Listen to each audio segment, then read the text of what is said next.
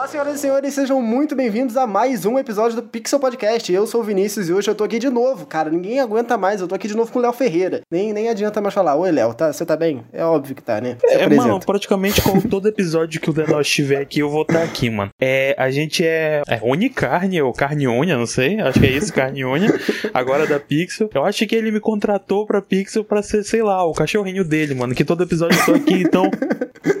Faz sentido. Mas a gente não tá sozinho aqui, né? Tipo, o episódio é sobre a Nintendo e tu já viu isso no, no título. E como vocês sabem, eu e o Danoff, a gente é um pouco sonistinha aí. Então, como é que a gente vai falar de Nintendo? E é por isso que a gente chamou o nosso queridíssimo Luiz, Luiz Estrela aí pra acompanhar a gente sobre esse papo aí. E aí, Luiz, tudo bem? E aí, gente? É, eu ia falar que é um prazer estar aqui, mas agora que vocês falaram que vocês são sonistas, eu tô bem triste. Não, sacanagem.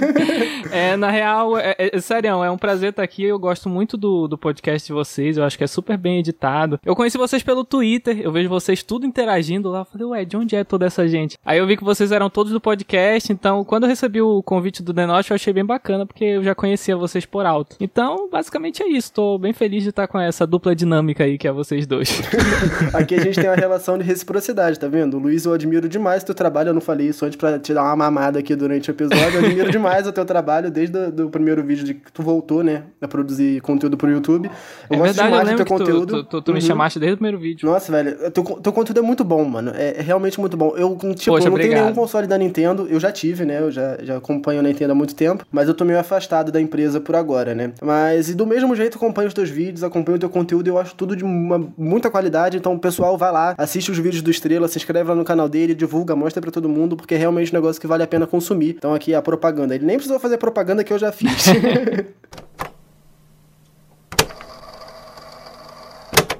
Mas então, como o Léo Ferreira falou, a gente vai falar da história da Nintendo. A gente vai tentar acompanhar desde a criação lá, que os caras vendiam cartinha de flor, até agora no Nintendo Switch e, enfim, o futuro da Nintendo também. é basicamente isso, beleza? Então, sem mais delongas, bora pro episódio de hoje.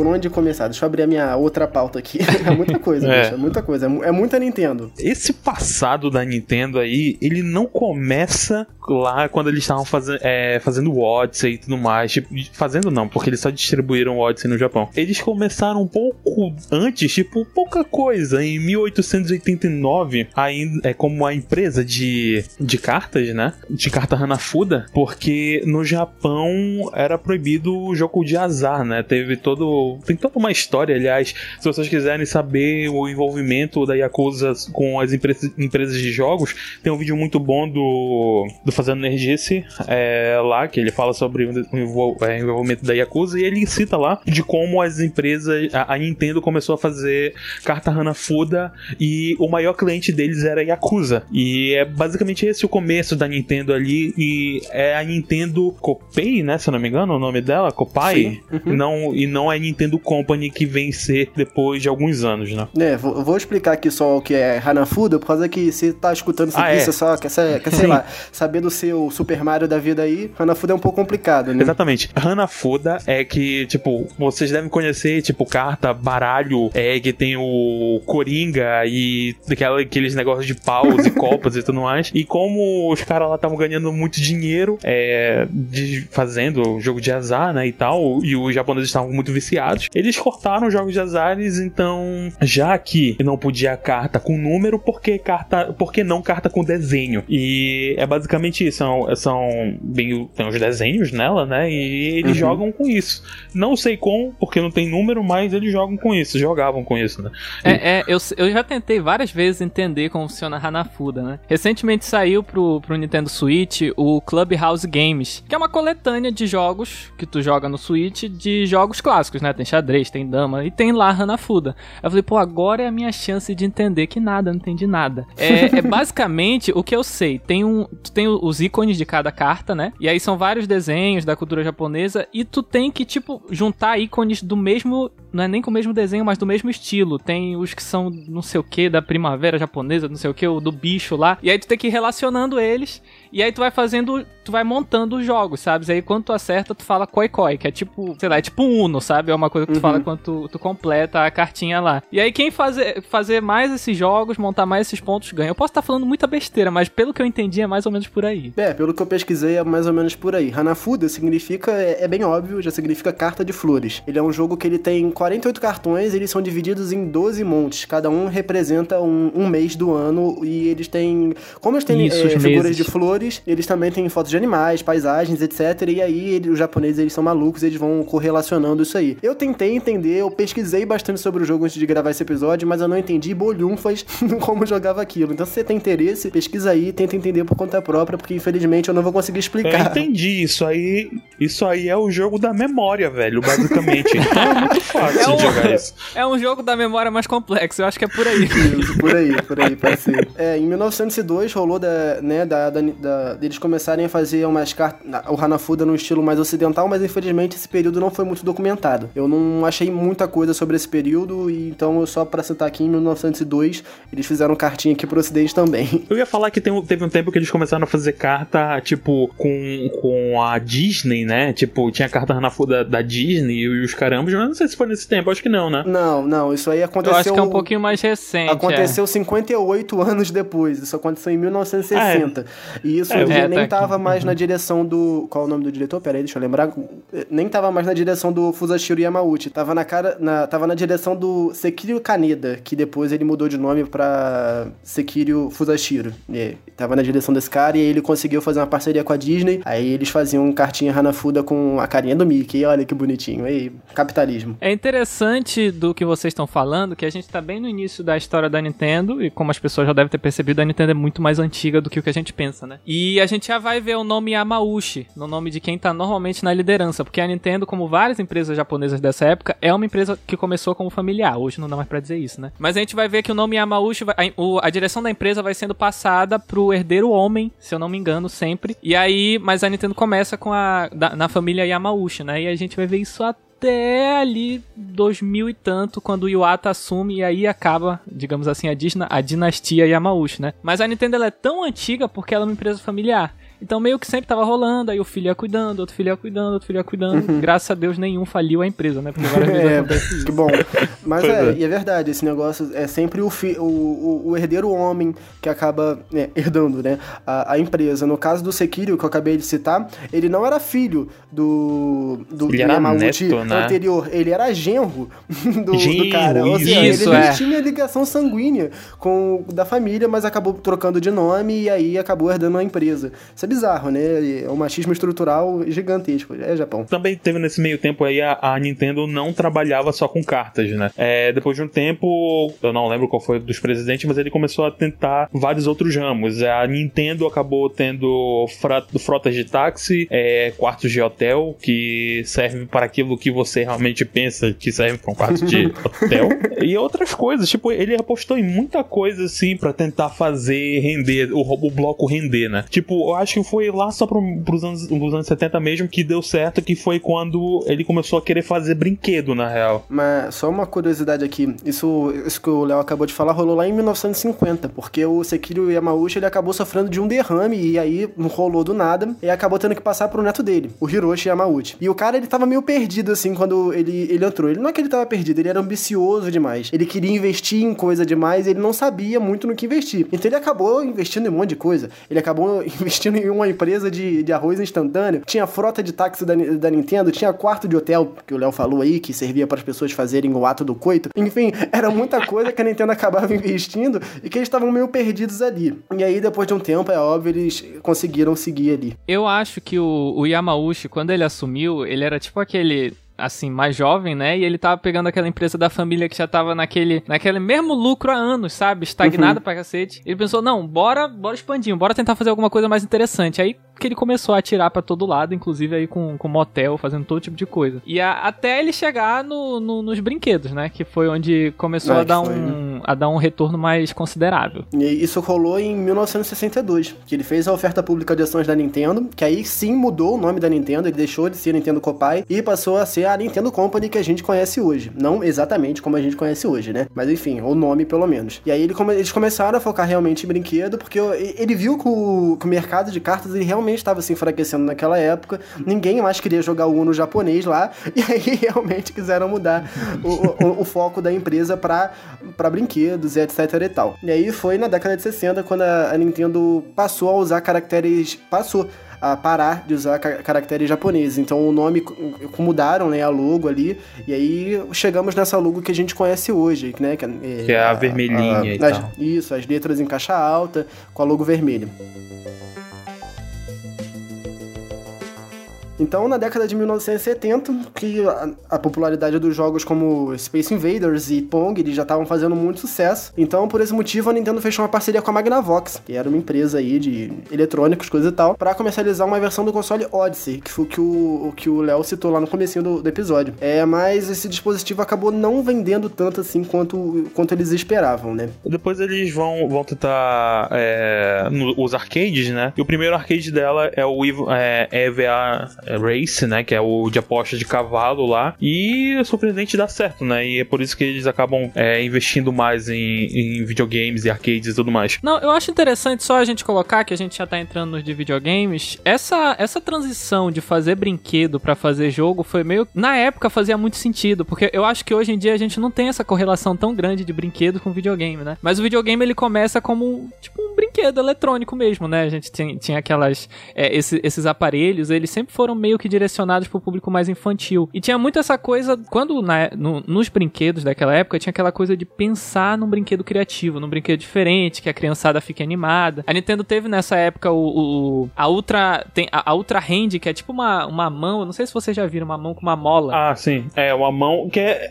era só uma mão para pegar as coisas. Uhum. Exato, exato. É a coisa mais besta, e mas tipo, tem era o, uma... o Love Tester, né? O também. Love Tester, vão, vão, exatamente. Eles vão fazer também. O, o engraçado do Love Test é que era para ser um brinquedo, mas quem comprava eram os adultos, né? E tipo, e eu fico e eu fico pensando assim, tipo, é, se, se a Nintendo fez isso, né? Tipo, e as pessoas foram comprando e tal, imagina uma pessoa que comprou esse brinquedo e tipo em vários outro, outros de, do mesmo lote assim, ela pegou esse brinquedo e tipo o ponteiro lá não funcionou, sabe? Então, quer dizer que um casal de anos, sei lá, que comprou esse, esse brinquedo, eles não se amavam, sabe? É, é, sentido. É, sei lá, eu fiquei pensando eu, nisso eu, quando eu, eu, eu, não sei negócio. como funcionava, mas com certeza era uma coisa completamente sem sentido, né? Devia ser, sei lá, aleatório. É tipo aqueles joguinhos que quando a gente era pequeno pesquisava lá e botava o nome, aí botava Exato. o nosso nome, aí botava o nome da outra pessoa e aí o computador, sei lá, jogava um número aleatório na tela e, ai, que legal. Provavelmente era um vi raio-x pra assim. 4220. Até hoje o ser humano é atraído por negócios assim, né? Pessoa com signo tal, que combina com signo tal, as iniciais aqui vão ficar com as iniciais daqui, então não, nem mudou tanto assim. Mas o que eu queria falar é que eu acho que esses brinquedos são uma forma extremamente primitiva de game design, entendeu? Eles já tinham que pensar e quando eles vão para os videogames de fato, eles ainda estão pensando como eu vou fazer a pessoa se divertir. Então eu acho que aí é tipo um, uma maneira muito primitiva da gente ver um início da, da Nintendo pensando em game design. Mas o Léo, ele acabou citando um, um, um, fator importante, não sei se foi o Léo ou se foi o, o, Luiz, mas enfim, citaram aí agora o, a, a, a, mão que tinha uma mola, né? Que era uma espécie de uma foi mola. Foi o Luiz, foi o Luiz. Isso, então. Essa mola ela foi inventada por nada mais nada menos que Gunpei Yokoi. O, o cara é o cara, entendeu? Ele é um dos maiores gênios que já passaram pela Nintendo e ele teve um papel muito grande por aí. Eu acho que seria que é um pouco importante, assim, talvez, a gente dar um pouco de, de foco para ele nesse episódio aqui. Então vamos começar a falar um pouco da história dele dentro da Nintendo. Eu não vou fazer aqui uma biografia do cara, porque senão vai ficar chato, vai ficar complicado. Episódio especial Gunpei Yokoi. Pode, pode pedir. Não vamos fazer isso, ele, vamos ele, já... ele, é um, ele é um cara engraçado na comunidade nintendista, porque tem muito vídeo. Antigamente, os youtubers nintendistas, tudo tinha um vídeo. Conheça Gunpei Yokoi. Aí hoje virou meio meme falar, é, falar dele faz... assim, mas dá pra falar por alto que ele é importantíssimo, com certeza. Sim. Sim. Sim. É, o que eu mais achei engraçado na época, na época, na hora, né, que eu tava pesquisando pra esse episódio, é por causa que eu não conhecia muito, assim, de, de Gunpei Yokoi. Eu gosto de Nintendo, mas também não é tanto, né? Enfim, eu tava pesquisando e o, o fator mais interessante que eu achei, assim, é que o cara entrou na Nintendo como faxineiro. Ele não entrou nem como, sei lá, desenvolvedor de brinquedo ou como desenvolvedor de alguma coisa. Ele entrou lá como um simples faxineiro. Mas, acontece que ele tinha formação em eletrônica. Então, o cara, ele já manjava de algumas coisas lá. Acontece era que... um baita faxineiro, né? é, ele era um baita de um faxineiro, vamos, vamos combinar aqui. Mas é, ele, ele, gostava de fazer uma, uma, umas artimanhas, é, contanto que ele criou essa mão aí pra, pra, pra ele mesmo usar no trabalho dele, para ele utilizar para pegar objetos pequenos, para ele não precisar ficar se abaixando lá e, enfim, parará, parará. Vocês já entenderam a, a funcionalidade do brinquedo, né? Ele acabava usando isso e aí alguém grande na Nintendo viu aquilo e achou aquilo genial, achou, nossa, que incrível. E acabou que o cara, ele foi promovido de faxineiro para desenvolvedor-chefe de brinquedo dentro da Nintendo. Mano, é um ba... assim? É um tremendo. Isso mostra também como a Nintendo era pequena nessa época, né? Sim. Porque Sim. é um baita pulo e só pode acontecer numa empresa que é relativamente pequena a quantidade de funcionários. É, tem que lembrar, tipo, isso é o que? 70? É, 70, né? Isso aí, é, década de 70. O Brasil, o Brasil, nosso Brasil. o Japão, o, o Japão tá vindo da guerra, né? De uma, uma recessão fodida. Então, tipo, um cara foda com diploma de, de eletrônica, se faxineiro, não, não é tão assustador tendo esse contexto, né? Tipo, uhum. é os caras os cara estavam fudidos pra caralho lá. A gente só deu sorte do cara conseguir fazer o lance do, do brinquedo lá dar certo e a gente ter um pouco do que é a Nintendo hoje, né? E ele foi muito criativo, né? Porque ele foi o cara que acabou criando o Love Tester que a gente acabou de citar aqui agora. Ele criou o Ultra Scope, o Ultra Matine, que eram brinquedos. Ele criou também algumas, algumas armas de laser lá que a criançada gostava bastante naquela época. Ele, ele realmente, pra época, ele tinha uma cabeça muito boa pra criação de brinquedos e, e foi assim, um negócio de sorte que realmente tinha que acontecer. Porque graças a ele, um cara que entrou na empresa como faxineira, tornou a empresa no, no que ela é hoje. Porque se não fosse por ele, com certeza a Nintendo não estaria aqui onde ela se encontra, sabe? Então ele é realmente um cara muito importante pra empresa. É, fora que depois ele ia fazer o, o Game Watch, né? E o Game Boy, se eu não me engano. Ele é praticamente o pai da jogatina portátil, cara. Não tem como evitar. Ele criou o Game o Watch. Pai da jogatina portátil. Ah, mas não tem jeito. Se, se ele não criasse o Game Watch, com certeza a gente não teria essa, esse modelo que a gente tem de, de jogo portátil que a gente tem hoje. Não, o problema para mim não é o fato dele ter criado. O cara criou, é foda. O, o problema para mim é tu ter chamado ele o pai da jogatina portátil. jogatina portátil. É ele fazendo jogatina portátil. portátil. Falando assim, parece que ele tem um canal na Twitch, tá jogando DS todo dia ao vivo. Falando ainda do, do Yokoi, né? Tipo, ele foi um cara muito importante, mas não é sempre que as pessoas vivem de, de ascensões, né? Ele também foi o criador do Virtual Boy, né? O Virtual Boy, todo mundo sabe que foi um fracasso. O que foi que fe fez ele sair da Nintendo, né? Tipo. Eu, eu, vou passar um pano pra ele aqui agora, por causa que não foi de. Não, isso não foi de tudo ruim. É que ele era visionário demais, entendeu? O cara já tava pensando do PlayStation VR lá, sei lá, em 1900 e bolinha, entendeu?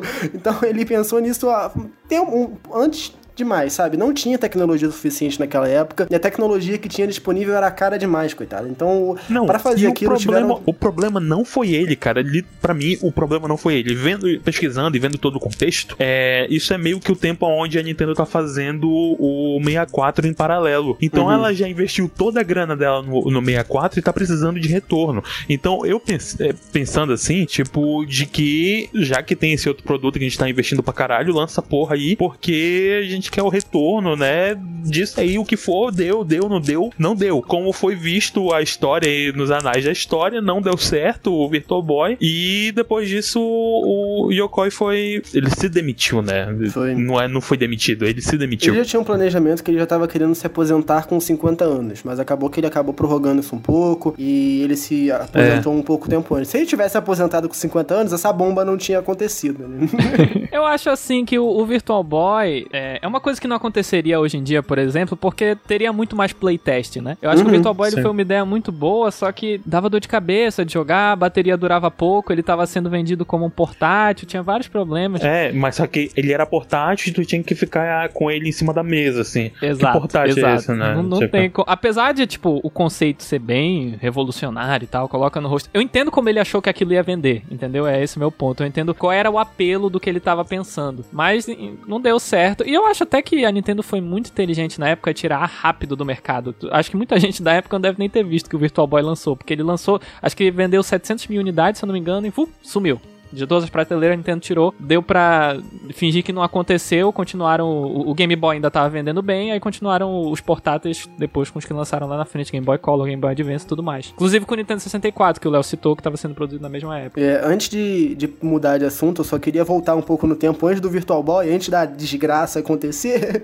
para citar o Multiscreen. Que o Multiscreen ele era um, um, um console que, que você, você olha, lembra muito DS, por causa que ele tem duas telas. Ele era um console que só vinha com o Donkey Kong instalado, né? Revolucionário pra caralho aquele videogame, né? Por causa que nele vinha o D-pad, que a gente usa até hoje esse trem, né? Ele, tá, ele não tá só nos consoles da Nintendo, como no Xbox, ele tá no PlayStation. Assim, o, o D-pad da Nintendo é, é o da Nintendo. Tipo, o de, que é um D-pad bom mesmo. É, é, exclusivo da Nintendo porque ele é patenteado pela Nintendo. Mas o fato né? de um D-pad existir é por causa disso. Exatamente. Então, então é, o cara ele criou exato. o D-pad, que é uma tecnologia que é usada até hoje. E as telas, esse console, que né, ele tinha duas telas, como eu falei, ele lembra muito o visual do, do Nintendo DS. Esse visual foi revisitado no Nintendo DS e no Game Boy Advance SP, que também tinha duas telas. Ou seja, o cara aí, ó, Foda. O, o Yokoi, ele também desenvolveu o software, né? Ele foi produtor dos primeiros games das séries Metroid e que de Icarus ou Icarus, eu não sei como que fala isso. Ele foi o produtor da série Super Mario Land. Enfim, ele foi adicionando ao mundo do encanador ali alguns personagens. Ele criou o Wario, a Princesa Daisy, e além disso, ele foi mentor daquele jovem, o, jovem.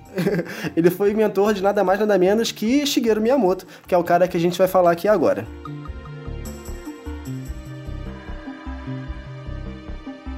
Cara, o Shigeru Miyamoto, eu acho que ele é um dos nomes mais importantes pro, pro mundo dos games. Até hoje em dia, todo mundo sabe quem ele é. Ele é tipo como o Disney é pro, pro universo do cinema, o Miyamoto é pro mundo dos games, né? E ele foi um dos pupilos do Gunpei Yokoi, como o Denosh falou. Cara, a principal contribuição que ele vai ter quando entra na Nintendo é o Donkey Kong, o primeiro Donkey Kong, que é um, um jogo de arcade lá de 83. E eu acho que todo, no geral, o pessoal conhece essa história. Era para ser um jogo do Popeye, na realidade. Só que a Nintendo não conseguiu, não conseguiu os direitos, né? Na época, teve até uma uma confusão, eu acho, mais tarde com o Universal e tudo mais. E acabou criando um personagem novo, que foi o Donkey Kong, que é o protagonista do jogo, e tinha lá o outro cara que era o Jumpman. Mais tarde veio a ser o Mario, né? Mas nessa época ele era só o, o heróizinho do jogo, não tinha muito importante, muita importância. O Donkey Kong ele foi um jogo muito importante para os arcades porque ele era um pouquinho diferente da maioria dos outros jogos. Ele, ele, ele era, ele era mais, um pouquinho mais complexo. Você controlava o personagem, tinha o objetivo de chegar lá em cima. Não era fácil decorar os padrões como eram os outros jogos anteriores, principalmente os jogos que a gente tinha, que foram portados pro Atari, os jogos mais primitivos assim do mundo arcade, né? Então o Donkey Kong ele foi um ele, ele quando ele veio tanto no Japão, quando ele veio para América foi um um imenso sucesso, assim, nos, na maioria dos arcades. Tanto que foi um dos primeiros jogos que a Nintendo portou pro Nintendinho, que foi o primeiro console de mesa, assim, oficialmente da Nintendo. Né? Eu acho importante explicar pro pessoal que não, não tá muito por dentro da história da Nintendo, é que anteriormente a Nintendo tentou lançar aqui no, no ocidente, lá nos Estados Unidos, um jogo chamado, um, um arcade, né, chamado Radar Scope. E acabou que não deu certo, deu uma merda do cacete, tocaram aquilo tudo no, num galpão e realmente ninguém queria jogar aquilo. Foi um fracasso total. Então, então, o que, que eles fizeram? Eles chamaram o Shigeru, o Shigeru Miyamoto e falaram: Ó, oh, meu filho, a gente precisa de alguma coisa, de alguma coisa criativa que faça os americanos jogar videogame. A gente quer que eles consumam isso aqui, porque a gente não pode deixar esse monte de arcade aqui jogado num galpão. Não dá. Então, meu filho, trabalha, faz alguma coisa. E aí foi que ele. ele e engraçado que ele tinha muitas ideias. E ele tinha muitas ideias gigantescas naquela época que o Gunpei Yokoi acabou, acabava não deixando passar. Por que era muita coisa grande e jogo de, de arcade a gente sabe, né? Não pode ser algo muito complexo, não pode ser algo muito muito complicado. Tem que ser um, uma gameplay mais simples, não dá para ser muito complexo. Então acabou que ele criou. O plano dele era ter um, um padrão de, de mocinho, vilão e, e, e, e a, a, a, sequestrada lá, que era a, a, princesa doida lá. E acabou que ele queria realmente fazer isso nos padrões lá, no, pegando o, o Popeye e coisa e tal. infelizmente não conseguiu. Eu acho que acaba acreditando nesse, naquela parada de tudo tem que acontecer por um motivo. Porque isso acontecendo, ele acabou criando o Jumpman, né? Que depois veio se tornar o Mario e acabou se tornando um dos maiores fenômenos, né? O Mario, ele é símbolo de videogame para todo mundo, cara. A pessoa não conhece videogame, você fala, ah, beleza, fala algum personagem de videogame, fala Mario.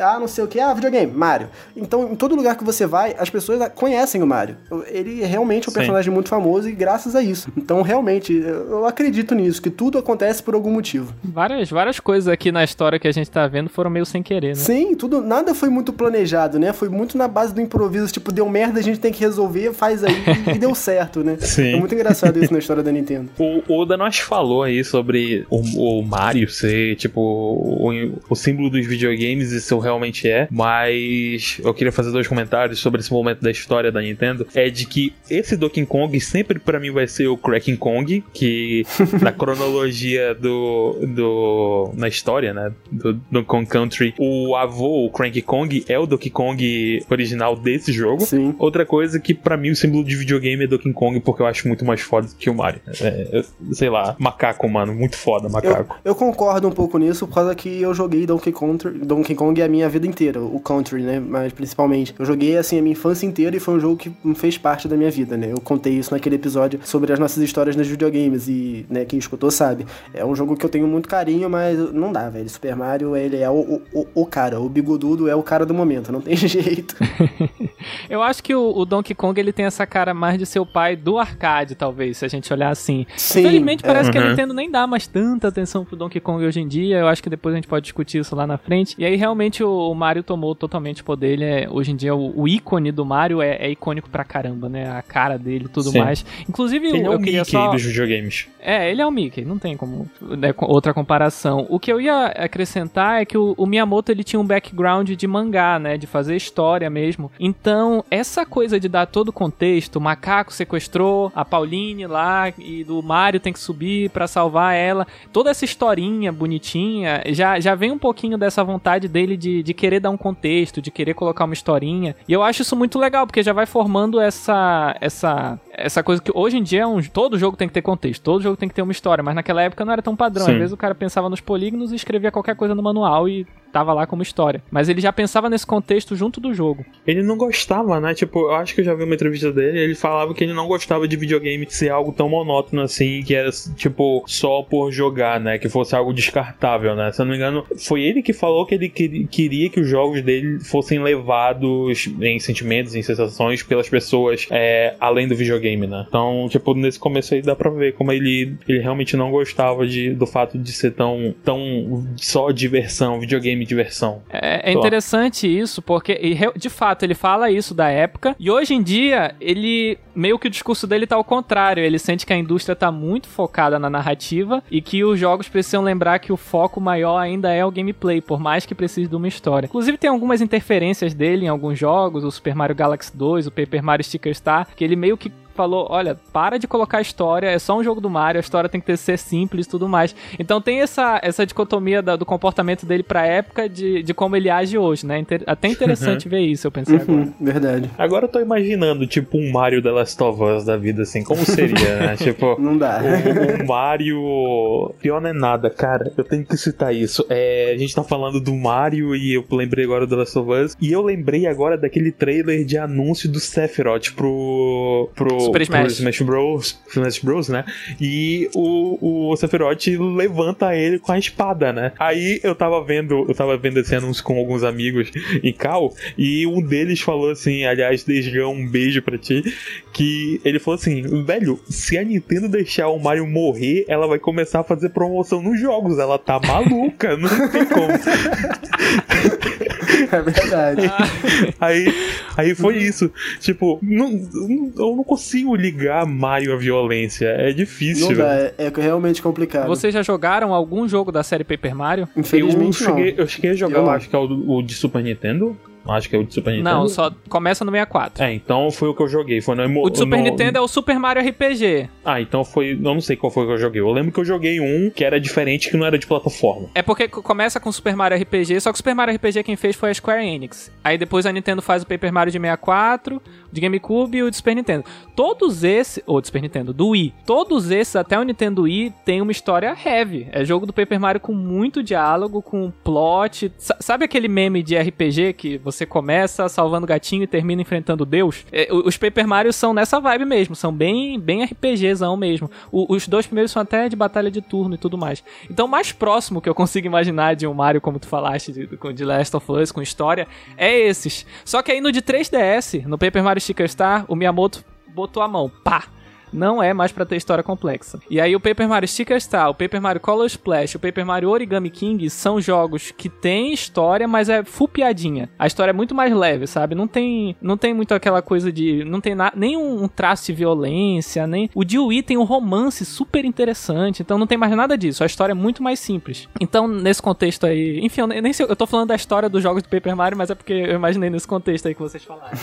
Não, não, mas agora, tipo, desviando um pouco do assunto, é, o fato ter me falado que agora, tipo, o, o do Onigiri. Não esqueci o nome. Esse novo Paper Mario que saiu pro Switch Origami agora. King, eu, Origami King. Or, Origami King, isso aí. Esse novo Paper Mario, ele me chamou muita atenção. E quando eu fosse comprar o meu Switch, que eu falei que é como que seria engraçado um episódio, com, um episódio da Nintendo com dois, com dois sonistas sem, sem ter o Nintendo Switch, só à vontade, é, uma das minhas vontades de jogar é o, o, o Origami King. Mas o fato de tu me falar que ele não tem uma história, tipo, mais pesadinha, assim, ou, ou, uma história um pouquinho mais complexa, me tira um pouco, assim, sabe, do hype que eu, que eu tava desse jogo. Sei é lá. como muito. É como a maioria do, do, do fandom de Paper Mario se sente atualmente. O Origami King, ele é um pouquinho mais do que os dois anteriores. Ele é como se, tipo assim, eles estão escutando os fãs. É, essa, é isso que o pessoal fica muito frustrado. Eles estão escutando, que estão reclamando. A gente quer que Paper Mario volte pro antigo, mas eles nunca dão um passo completo, sabe? Sempre parece pela metade. O Origami King é muito focado no humor mesmo, nas piadinhas e tudo mais. É um ótimo jogo, não é um jogo ruim, não. Mas ele é bem diferente dos anteriores. É, e, eventualmente vou, vou, dar uma chance para ele, porque por mais que eu seja fã de jogo de plataforma e tudo mais, é, uma hora cansa. Ainda mais é que os Marios atuais eles estão num pouco meio uma vibe Collectatum, ao menos o Mario Odyssey é meio Collectatum, é tipo, bastante. de coletar a lua e tal. Então, tipo, eu, eu, não sou muito fã, eu não gosto de Collectatum, pra ser bem sincero. Se eu fosse pegar um Switch era pra jogar o, o, o novo que saiu agora com, com o Browser Fury. 3D World, né? Isso, o 3D World com o Browser Fury. Meu Deus, esses nomes não consigo falar.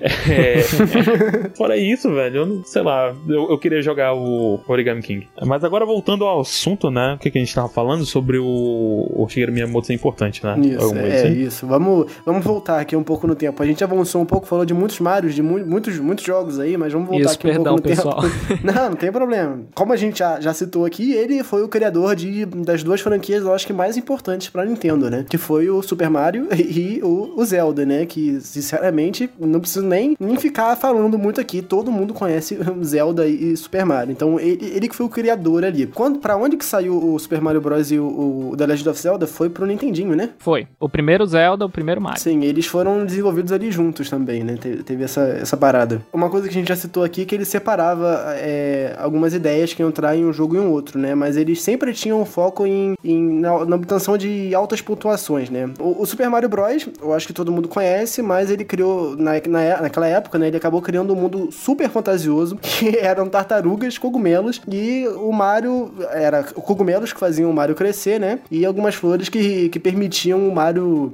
é, disparar bolas de fogo. Aquilo realmente era muito legal pra época, mano. E é legal até hoje. Eu adoro Super Mario Bros., eu adoro jogar aquilo, vira e mexe, eu tô revisitando o jogo. Hoje em dia nem tanto, porque, como eu falei, né, eu tô um pouco distante, assim, do, do, desses jogos, mas é um jogo que eu gosto de revisitar, de jogar ali. O começo é sempre muito nostálgico. Já The Legend of Zelda, eu não joguei o primeiro, nunca nem encostei nesse jogo. Eu tenho vontade de revisitar, mas eu sinto que eu não vou conseguir jogar, eu vou acabar eventualmente dropando o jogo, mas eu tenho vontade de jogar. Alguns de vocês dois já jogaram o jogo? O, o A Link to the Past, né, que é o primeiro, eu não cheguei a jogar, não. O único que eu joguei mesmo foi o, o Majora's Mask. Eu não tenho uma história sem coisa. O primeiro não é o A Link to the Past. O A Link to the Past é no Super Nintendo. O primeiro é o The Legend of Zelda. É só Zelda. É só, é só The Legend of Zelda, né? Isso, é. Deus, eu sou muito burro, velho. Meu Deus. Léo Ferreira Mitalhas. Sim. O, o primeiro, The Legend of Zelda, eu acho que. Eu, eu não zerei ele. Eu fiz acho que quatro templos. É o que o Denosh falou. Ele, ele é um jogo. Ele é bacana. Tipo, tu, tu vê ele, tu fica, caraca, já tinha muito da fórmula de Zelda aqui. Mas como o controle tem um delayzinho, aí tu leva dano, tu já volta tudinho, dá aquela frustração básica. Ele é, ele é um jogo complicado de jogar hoje em dia. Mas, tipo assim, fantástico pra época. O, o próprio. Eu vou parar de fazer link com coisas recentes, essa é a última. O próprio Breath of the Wild pega muito desse primeiro Zelda para ver o quão influente ele foi, né? O Zelda mais recente teve que voltar pro primeiro para pegar aquela sensação de liberdade que esse primeiro Zelda tem, sabe? Ele não, ele não te fala nada, ele fala: olha, vai, tua aventura aí. Aí tu procura onde tá as dungeons, tu procura onde tá as chaves, não tem muito diálogo, não tem muita enrolação e tu faz tudo por ti. Então ele tem, ele é bem interessante, ele tem essa sensação de aventura que é bem legal. É, pra época ele é realmente um jogo revolucionário, né? Mas infelizmente acabou envelhecendo mal, não tem jeito.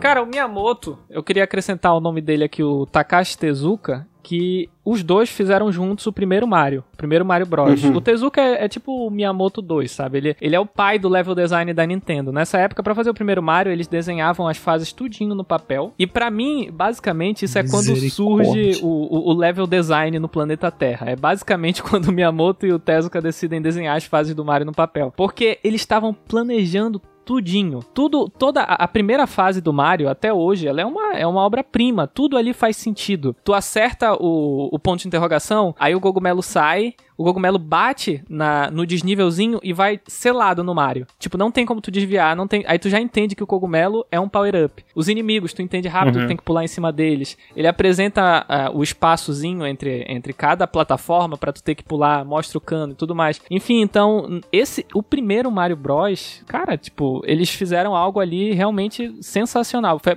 quando eles pararam e pensaram muito, vamos fazer um videogame. Como a gente, como a gente faz algo que é divertido, algo que funcione, que é intuitivo e tudo mais. Então, eu acho que o, o valor do Miyamoto, além de toda a criatividade dele de criar todas essas franquias, uma das coisas mais valiosas que ele já contribuiu é esse primeiro Mario. Tanto que ele não parou por aí. O Nintendinho tem o Mario 1, o Mario 2, o Mario 3 e o Mario Lost Levels. Todos foi o Miyamoto que fez e, tipo, tu vê uma clara evolução no level design de cada um. O Mario Bros 3 nem parece um, um jogo de Nintendinho, é um, é um super jogo de plataforma que hoje qualquer pessoa pode jogar tranquilamente. O, o Lost Levels, ele não é o 2 do Japão, que, que era muito difícil Exato. e o, o, os Estados Unidos, os americanos falam, não, é muito difícil, a gente é muito burro, a gente não vai conseguir fazer isso. Aí eles olha... fizeram um jogo, um jogo lá diferente e depois eles lançaram de novo com outro nome. É isso, né? Isso, Esse jogo, né? é. Né? O, o, o, Lost Levels, ele, ele é ruim mesmo. Tipo, o level design dele não é bom. Tanto que sempre quando eu discuto, eu sempre falo, nenhum jogo que o Takashi Tezuka dirigiu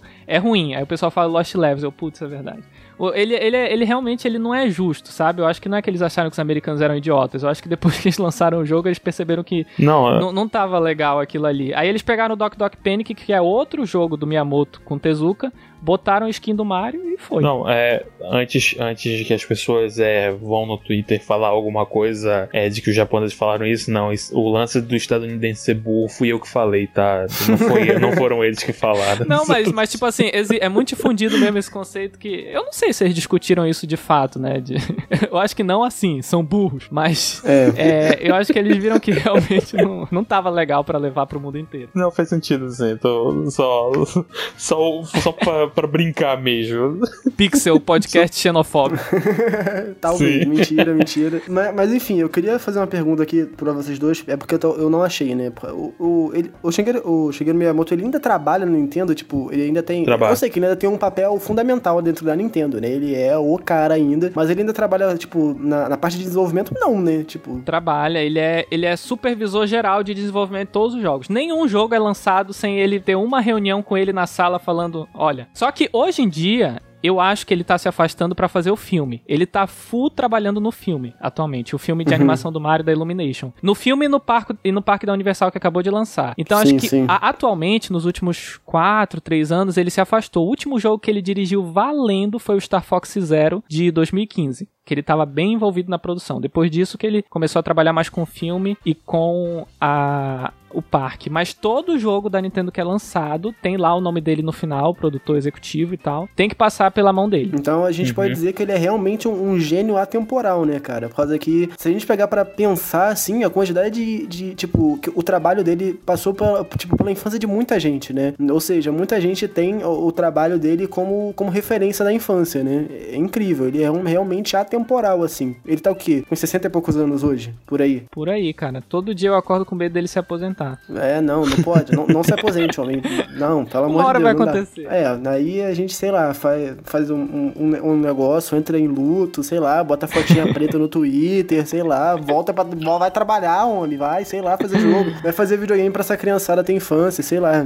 Mas enfim, é realmente. Eu acho incrível esse negócio dele realmente ter feito parte da infância de muita gente. Eu acho que agora a gente pode começar a falar da, dos, dos consoles em si. A gente voltar lá no começo, tipo, lá no começo mesmo, e se aprofundar um pouco pouco nos consoles. É óbvio, a gente não vai lembrar, tipo, de, de tudo dos consoles, enfim, porque, né, a, a gente não jogou, eu pelo menos não joguei nem um terço dos consoles da Nintendo, nem sequer encostei em um. A gente só pode citar aqui e, enfim. Alguns eu joguei, só joguei em emulador mesmo, outros eu tive, mas... É, eu também, eu, a, a maioria eu toquei no, não sei se você já viu aquele museu do videogame que tava passando pelos shoppings do Brasil todo e tal. Uhum. Aí passou um aqui e eu, eu senti todos pela primeira vez, mas no geral é, eu acho ó. que eu só joguei mesmo do, do Wii pra cima. É, eu encostei no, no, no, Nintendinho, tal, eu acho que no Super Nintendo também, no, no Nintendo 64 eu cheguei a, jogar bastante, o Nintendo DS eu joguei. Nintendo Wii eu, foi um console que eu joguei muito pouco na minha vida, eu queria ter jogado mais, mas infelizmente o console não era meu. Ele era do vizinho de uma amiga minha. Ou seja, eu ia para casa dessa,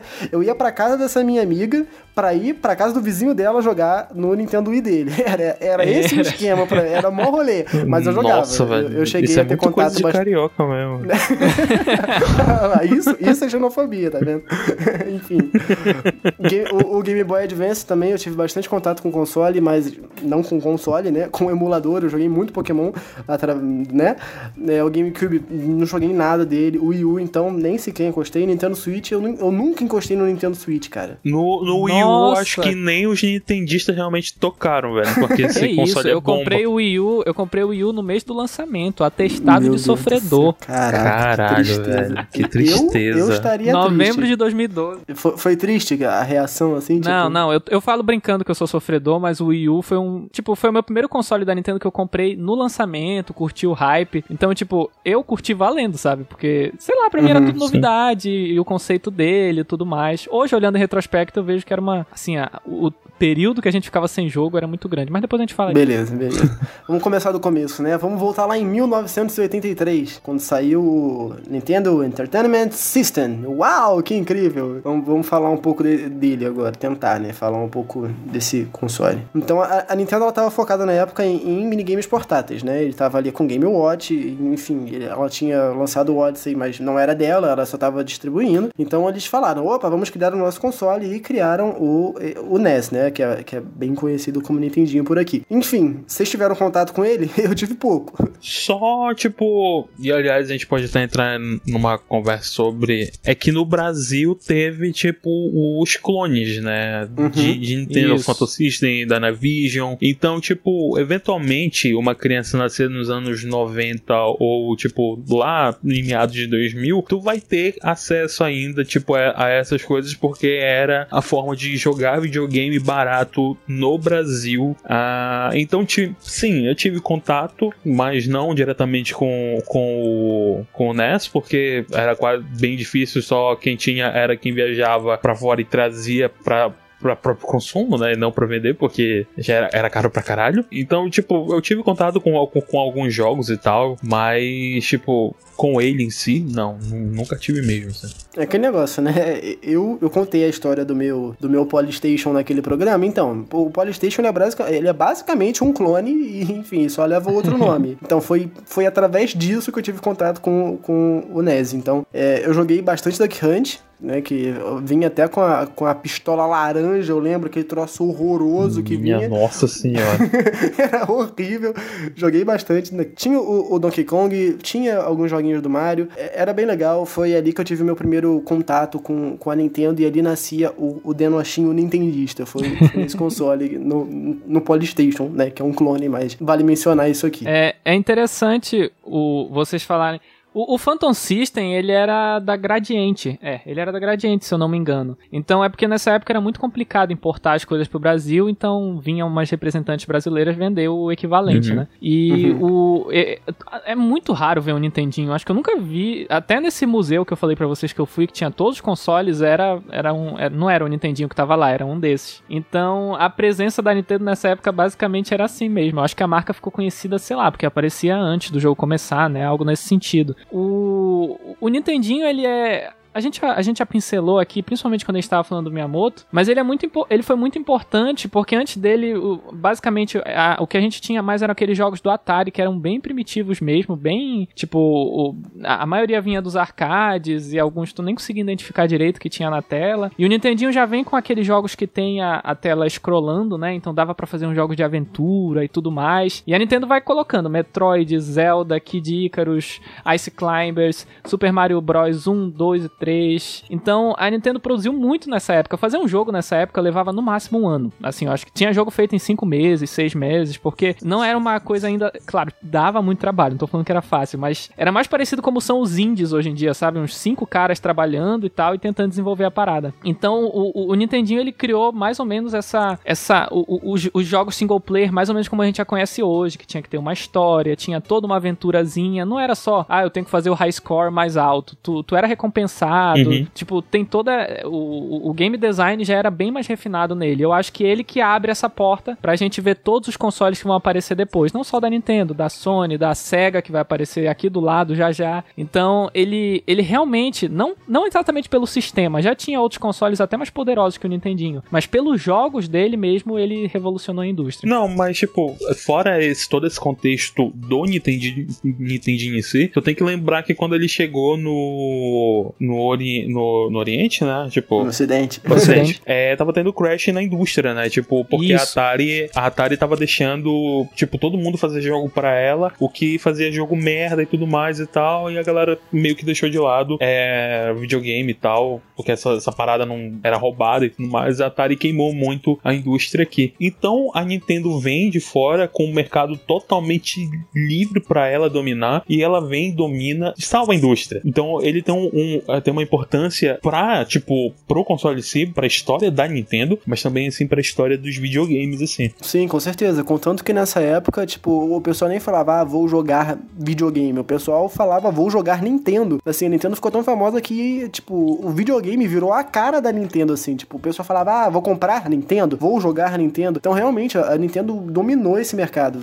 É incrível que eles fizeram o trabalho deles. A marca virou sinônimo de videogame, né? E isso sim, pra eles é, era, um, era perfeito feito, né? Isso que o Léo falou da variedade dos jogos, que a Atari perdeu o controle e tudo mais, a Nintendo resolveu com, com selo de qualidade, né? A Nintendo começou a colocar, Sim. não só nos jogos da Nintendo, tipo jogos da Capcom, da, Act, da Activision, essas empresas grandes que a gente conhece até hoje, que vão surgindo aqui, tinha lá o selo de qualidade da Nintendo. Aí tu sabia que tu não ia colocar no teu, no teu videogame, sei lá, o, o quinto clone do Pac-Man, que era o que acontecia no Atari. tu comprava o jogo, uhum. o desenho era diferente, tu botava, era porra de um clone de outro jogo que também não era tão bom assim. Sim. Então a Nintendo resolveu muito isso no mercado e foi, foi, foram vários foram vários motivos né? Mas também por isso que eles salvaram o mercado dos games. Ah, aliás, é, falando sobre o selo de qualidade, a primeira, tipo, third party, assim, pro, pro NES foi a famosa, a mais amada de todos até hoje, todo mundo ama, todo mundo adora, Konami, né? Tipo, tem que, tem que lembrar disso aí. A Konami foi a primeira third party do, do NES, é, tipo, pra fazer história dos videogames aí e deixar todo uhum. mundo feliz até hoje. Todo mundo. Ninguém consegue cair tanto, né, bicho? Mano, Konami, Puta ninguém merda. mais aguenta jogar bola, mano. Vai fazer jogo porra, não quero jogar pés não, maluco. Ninguém aguenta mais essa porra. Para com essa merda, mano. Fala sério. Fica aqui a minha mensagem pra, pra essa empresa querida. Se não vai fazer nada, pelo menos vende aí as tuas É, franquias, vende né? essa porra pra alguém. Traga Anuncia alguém. aí, bota na OLX essa porra. Fala assim, vende Silent Hill. Eba, vende. Castlevania. Vende pra alguém fazer pelo menos, mano. Fica aprendendo a porra do bota jogo aí. Bota no OLX foi foda. Não, mas, mas aliás, um, um rápido paralelo, é, paralelo já. A Konami só não vende as franquias dela porque ela ganha muito dinheiro com, com o patinco de Metal Gear, de Castlevania. Então, tipo, é por isso que ela não vende, cara. Aliás, se eu não me engano, Metal Gear tem uma, uma sequência canônica no patinco. Misericórdia. eu não lembro se é Castlevania ou se é Metal Gear, mas eu lembro que um dos jogos, uma das duas franquias tem uma sequência direta dos jogos de videogame e tal de mesa no patinco. Que bom que o Kojima se livrou dessa merda, mano. Certíssimo. Eu acho que lá Você... dentro da Konami hoje deve ter uns dois caras que entendem videogame. O resto é tudo empresário. É tudo, tipo, tá o lá... resto é tudo jogador de futebol, mano. Sei lá, bota o Neymar pra trabalhar lá, vai é. trabalhar é, melhor. De futebol. É, é, o Neymar e o Messi que cuida assim do. Não duvido de nada. Nunca vi, cara. Os malucos só fazem jogo de futebol. Vai tomar no cu. Não preciso que essa merda dê, dê tanto dinheiro assim, cara. O meme, o meme do pinguim bom jogar bola. Caralho, eu ri tanto daquilo, bicho. Ai, meu Deus. Fazer um episódio da Konami e botar isso na capa. Pá. Vou jogar bola. Muito bom. Que, que videogame que? Vou jogar bola. Vou jogar bola. Mas enfim, vamos voltar a falar de Nintendo aqui. Vamos falar de coisa boa, né? Que agora vamos falar. falar vamos falar de coisa boa.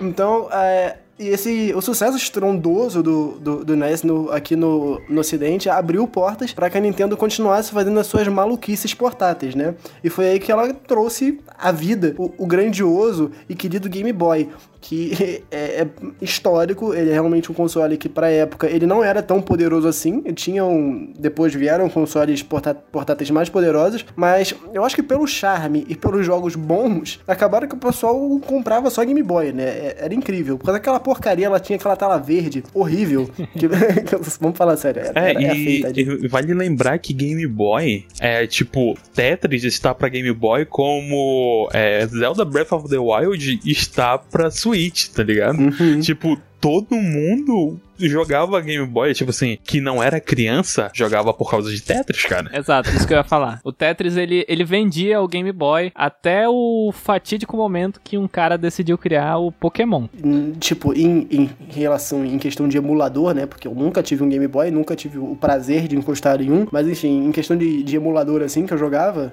o único jogo que eu realmente joguei em emulador de Game Boy e Game Boy Advance e outros milhões de Game Boys que existem, foi Pokémon, cara. Era, era Pokémon Black, White, é, não, Black e White é, é, do DS. Calma aí, Dana. Fica quieto aí. Fala merda não. Enfim, era, era, o, era Pokémon Yellow e Blue, eu acho, que, que tem pro, pro Game Boy, não é? É o Yellow, Blue é e o Red. É o Yellow.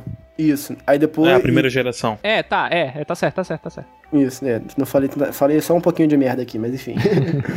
mas enfim, e aí teve esse sucesso estrondoso aí do que foi o Game Boy. Infelizmente não tenho muita coisa para falar, porque o que, eu, pelo que eu falei aqui, né? Eu só tive contato com, com console, entre aspas, através de emuladores. E foi isso. Eu só joguei Pokémon nesse trem. O Game Boy, ele é. Ele é o Nokia tijolão dos videogames, né? Uhum. Ele era feiozão e tal, mas ele era bem resistente. Até lá na Nintendo Nova York, não sei se vocês já viram, tem aquele Game Boy que sobreviveu ao bombardeio, não sei de que guerra. Já, tipo, já vi. Teve bombardeio na casa e o Game Boy tá lá funcionando até hoje na. Tá todo destruído, né? Mas ah, a tela tá ligada. Funciona. É. Então ele, ele realmente é o, é o, tijolão, assim. E ele tinha, ele teve o Tetris, o Super Mario Land 1 e 2, teve Dr. Mario, teve. Eram jogos bem simples, sabe? Mais com essa proposta de portátil. Mas o que ele começou, que veio depois com Game Boy Color, com Game Boy Advance, é, é, é realmente muito importante.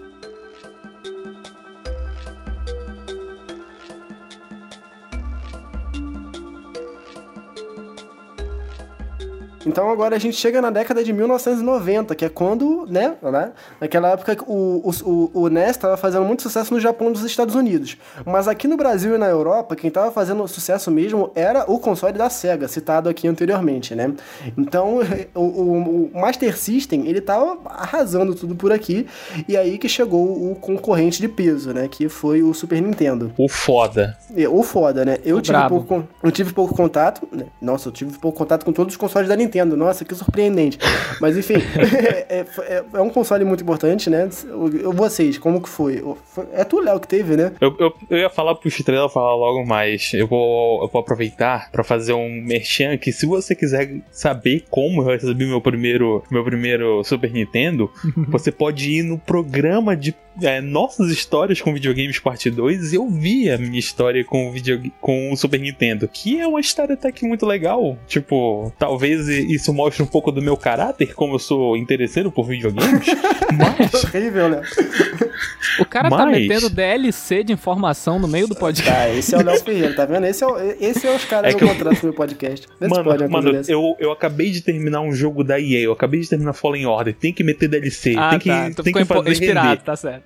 Foi, foi tô, tô coisa. Mas enfim, é tipo, eu recebi o meu Super Nintendo e, como eu disse lá no, no episódio de Nossas Histórias, eu joguei bastante, assim, eu não aproveitei, tipo, tudo, porque eu era um, um catarrento de 5 anos, mas eu joguei bastante. Foi quando eu comecei a pegar o meu gosto por jogos de plataforma, aliás, era, eu acho que eram as únicas coisas que eu realmente jogava ali. É, joguei Aladdin, o Rei Leão, joguei, joguei toda a trilogia do King Kong, o 1 é muito foda, o 2 é masterpiece, o 3 é uma merda. É, joguei o Super Mario Road, eu adoro esse jogo. É, aliás, Super Mario Road ele já vinha junto com o console, então quem tinha o console tinha o, o, o jogo. E tem alguns outros jogos, assim, tipo, eu, eu tive contato com com alguns outros joguinhos, assim, mas acho que são só esses jogos, assim, que eu realmente lembro uhum. de uma mente, de, de lembranças, assim, de, de uma criança, é, de ver, assim, realmente jogar. Eu, eu gostei, eu aproveitei bastante, sim, o que eu tinha.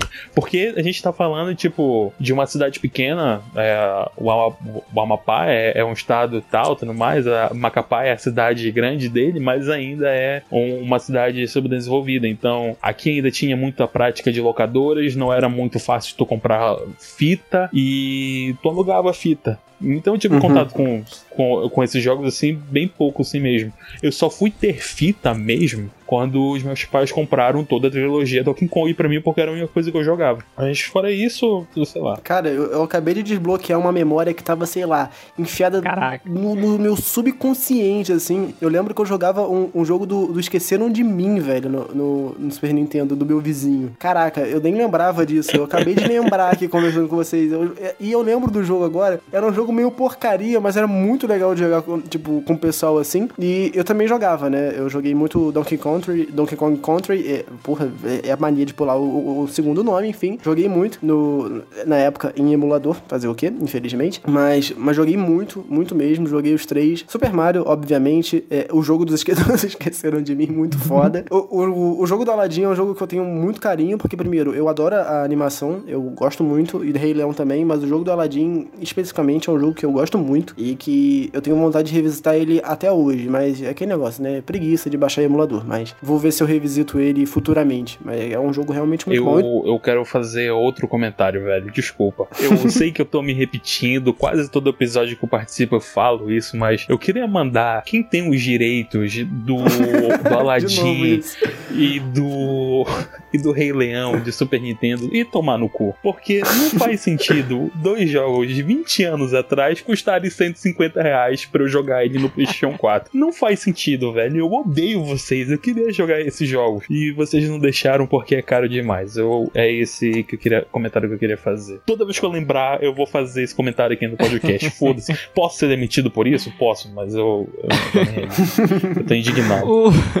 eu achei bacana vocês contarem a história de vocês, principalmente do Léo que teve o console. Que o Super Nintendo é tipo o oposto do Nintendinho que a gente tá falando, né? O Super Nintendo é o console brasileiro. Ele fala português, não fala porque os jogos não eram traduzidos. Mas ele, ele, é, ele foi hoje, o console né, Nintendo, bem. Sua filha da puta.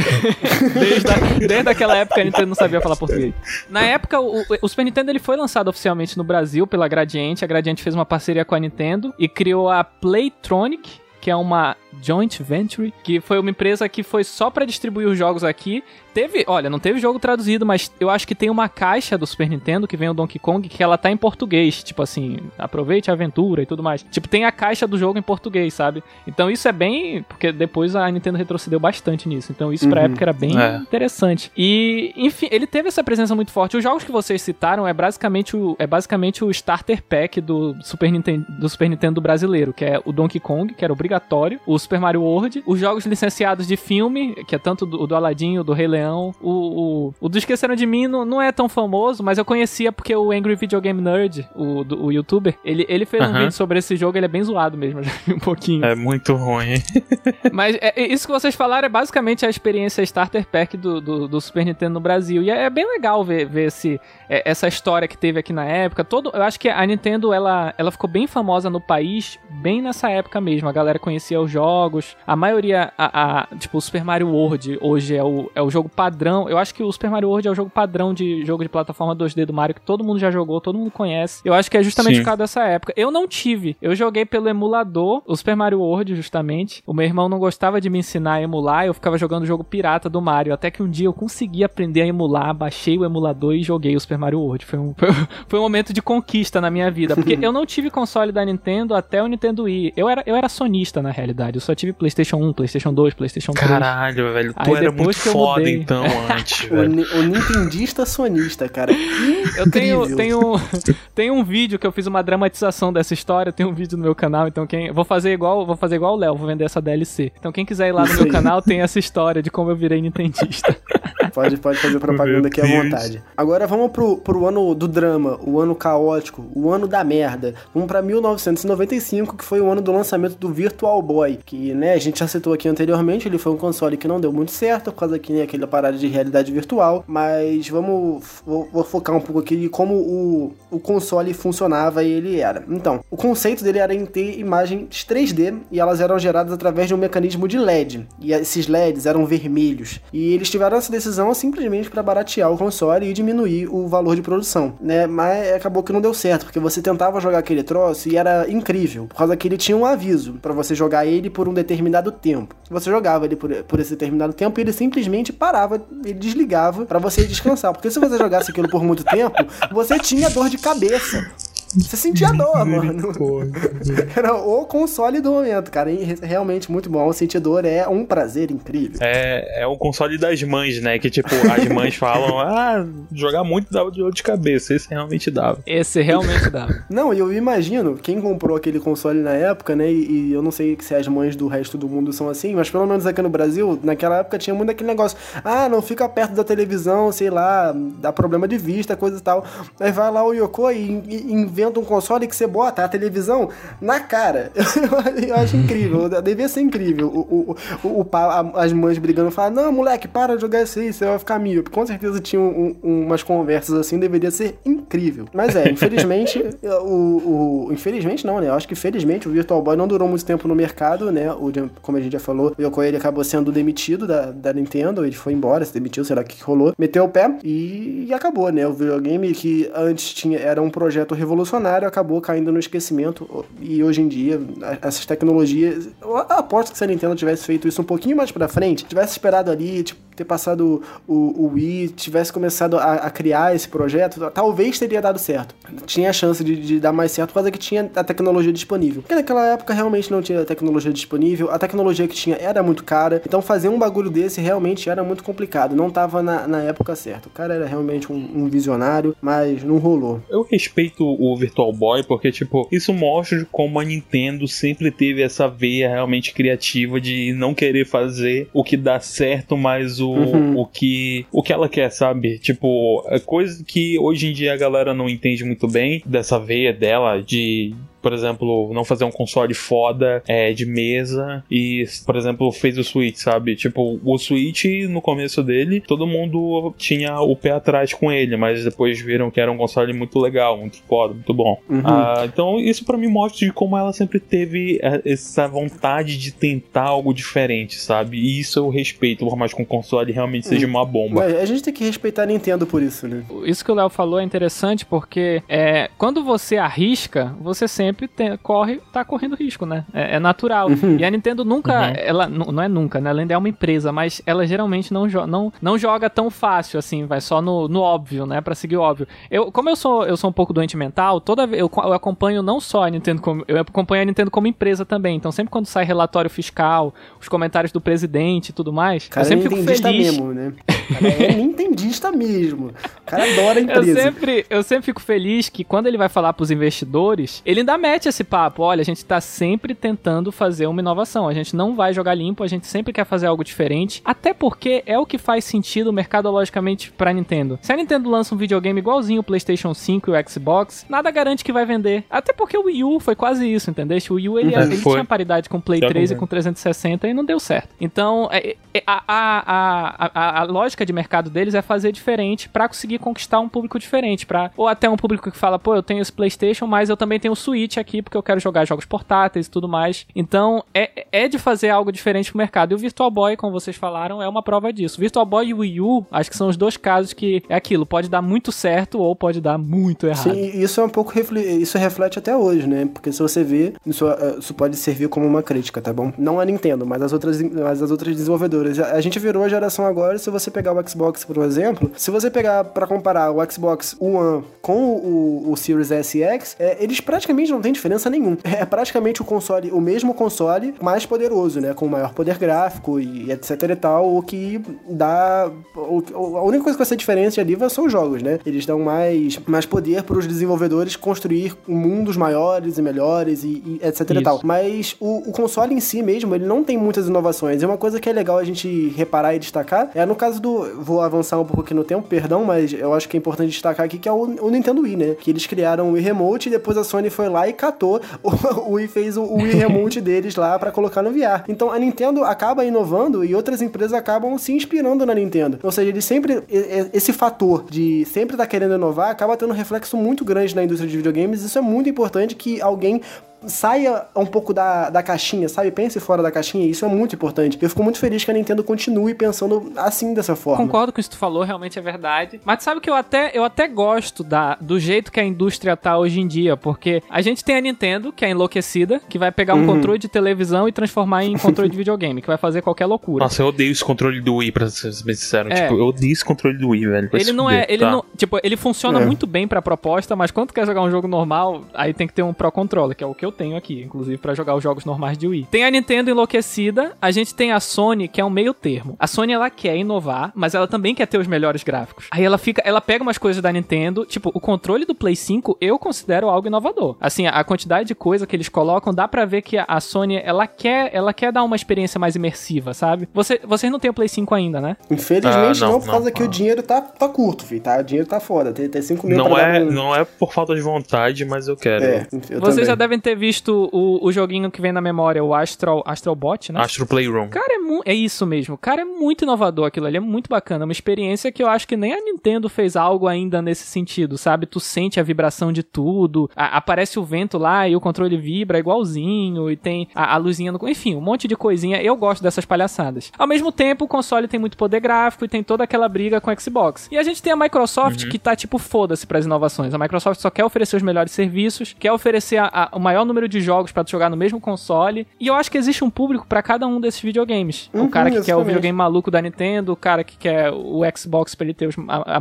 mais jogos, mais serviços, e o cara que quer o da Sony que tá nesse meio termo, com os gráficos e com as inovações. É por isso que eu acho que console War é a coisa mais idiota que existe no planeta Terra, porque não faz sentido nenhum. Existem três empresas que têm propostas completamente diferentes, é óbvio, elas são concorrentes, mas elas têm ali o seu público-alvo e, e, o seu público-alvo consome e tá tudo bem, ok? Eu não entendo essa galera que fica ali realmente se atacando e brigando na internet por causa de, ah, eu prefiro tal e eu prefiro o outro. Eu não entendo essa briga que é realmente ridícula e isso realmente, eu, eu fiquei, fato... Eu fiquei não... abismado, porque eu entrei no Twitter final do ano passado, então não tem muito uhum. tempo. E quando eu entrei no Twitter, eu descobri que Flame War ainda existe. E eu fiquei... Existe, mano. Eu achei que isso tinha superado, sei nenhum, lá, no mano. Playstation 3. Ah, não, os caras não superaram ainda o, o, negócio. Ah, não, o, o meu X-Caixa aqui, ele tem não sei quantos teraflops. É ah, o meu Playstation tem um vibrador. Foda-se, mano. Joga o teu videogame aí, para de encher o saco, tá ligado? Tá, tá, tá, tudo bem, entendeu? A gente já entendeu que seu videogame é incrível e que você gosta dele, que você gosta da empresa que faz ele. E, enfim, admira ele aí no seu cantinho. Não precisa encher o saco de outras pessoas, entendeu? O pessoal não sabe jogar videogame em paz, que é um negócio que é, que é, que é tão tranquilo, é, tão, é, é pra se distrair, pra ser feliz, o pessoal não consegue. Mas a Sony é mais foda. Aí, tu tem Só pra não, encerrar, não, não. então. Bom, o podcast é sobre a Nintendo, né? Então a gente já isso, sabe. Isso, isso, vamos falar da Nintendo.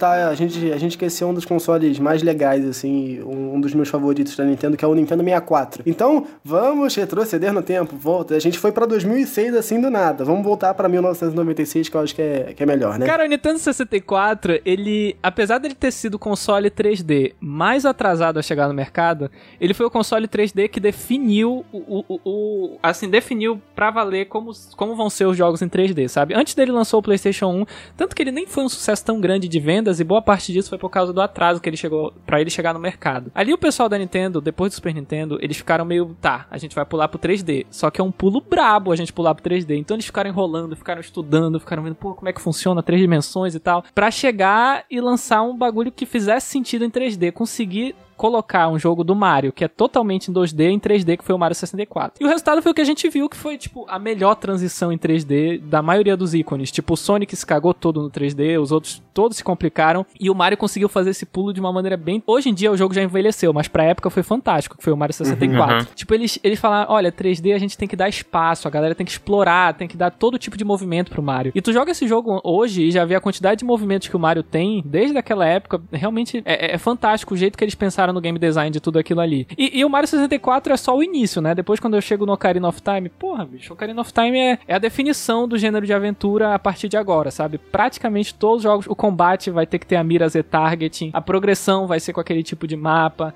as dungeons, os puzzles. Então, o, o, Nintendo 64, eu acho que ele é o segundo grande marco que a Nintendo faz na indústria. O primeiro que eu falei foi o Nintendinho, e agora com o Nintendo 64 a gente vai ter outro, assim, eles criando uma série de mecânicas que vão se tornar padrão na indústria, sabe? Infelizmente, isso, isso foi a, a tipo, teve o, o, a, o ponto negativo que foi as vendas, que foram mais fracas, e no geral, a biblioteca do Nintendo 64 não é tão grande, porque a Nintendo tava se complicando para se achar ali no meio do, é. desses uhum. jogos 3D. A gente não tem o Metroid, a gente gente não tem. Earthbound chegou a ser feito, não chegou a ser lançado. Enfim, eles estavam se complicando um pouquinho. Essa complicação se deu por causa que, realmente, né? Se você pega para comparar em fazer um jogo em uma dimensão, em duas dimensões, né? No 2D, é sempre é realmente bem mais fácil do que você fazer no 3D, né? Então, eles realmente. E eu acho que até que essa demora foi até boa, assim, foi realmente positivo. Porque se eles tivessem corrido com o desenvolvimento do, do Mario 64, enfim, e do desenvolvimento do console, talvez a, a, a, essas inovações, esses marcos da, da, da, indústria, talvez não tivessem acontecido. Então aconteceu, eu acho que no tempo certo, sabe? É, eles não terem corrido para bater de frente com concorrentes é, foi, foi importante, porque realmente o Ocarina of Time ele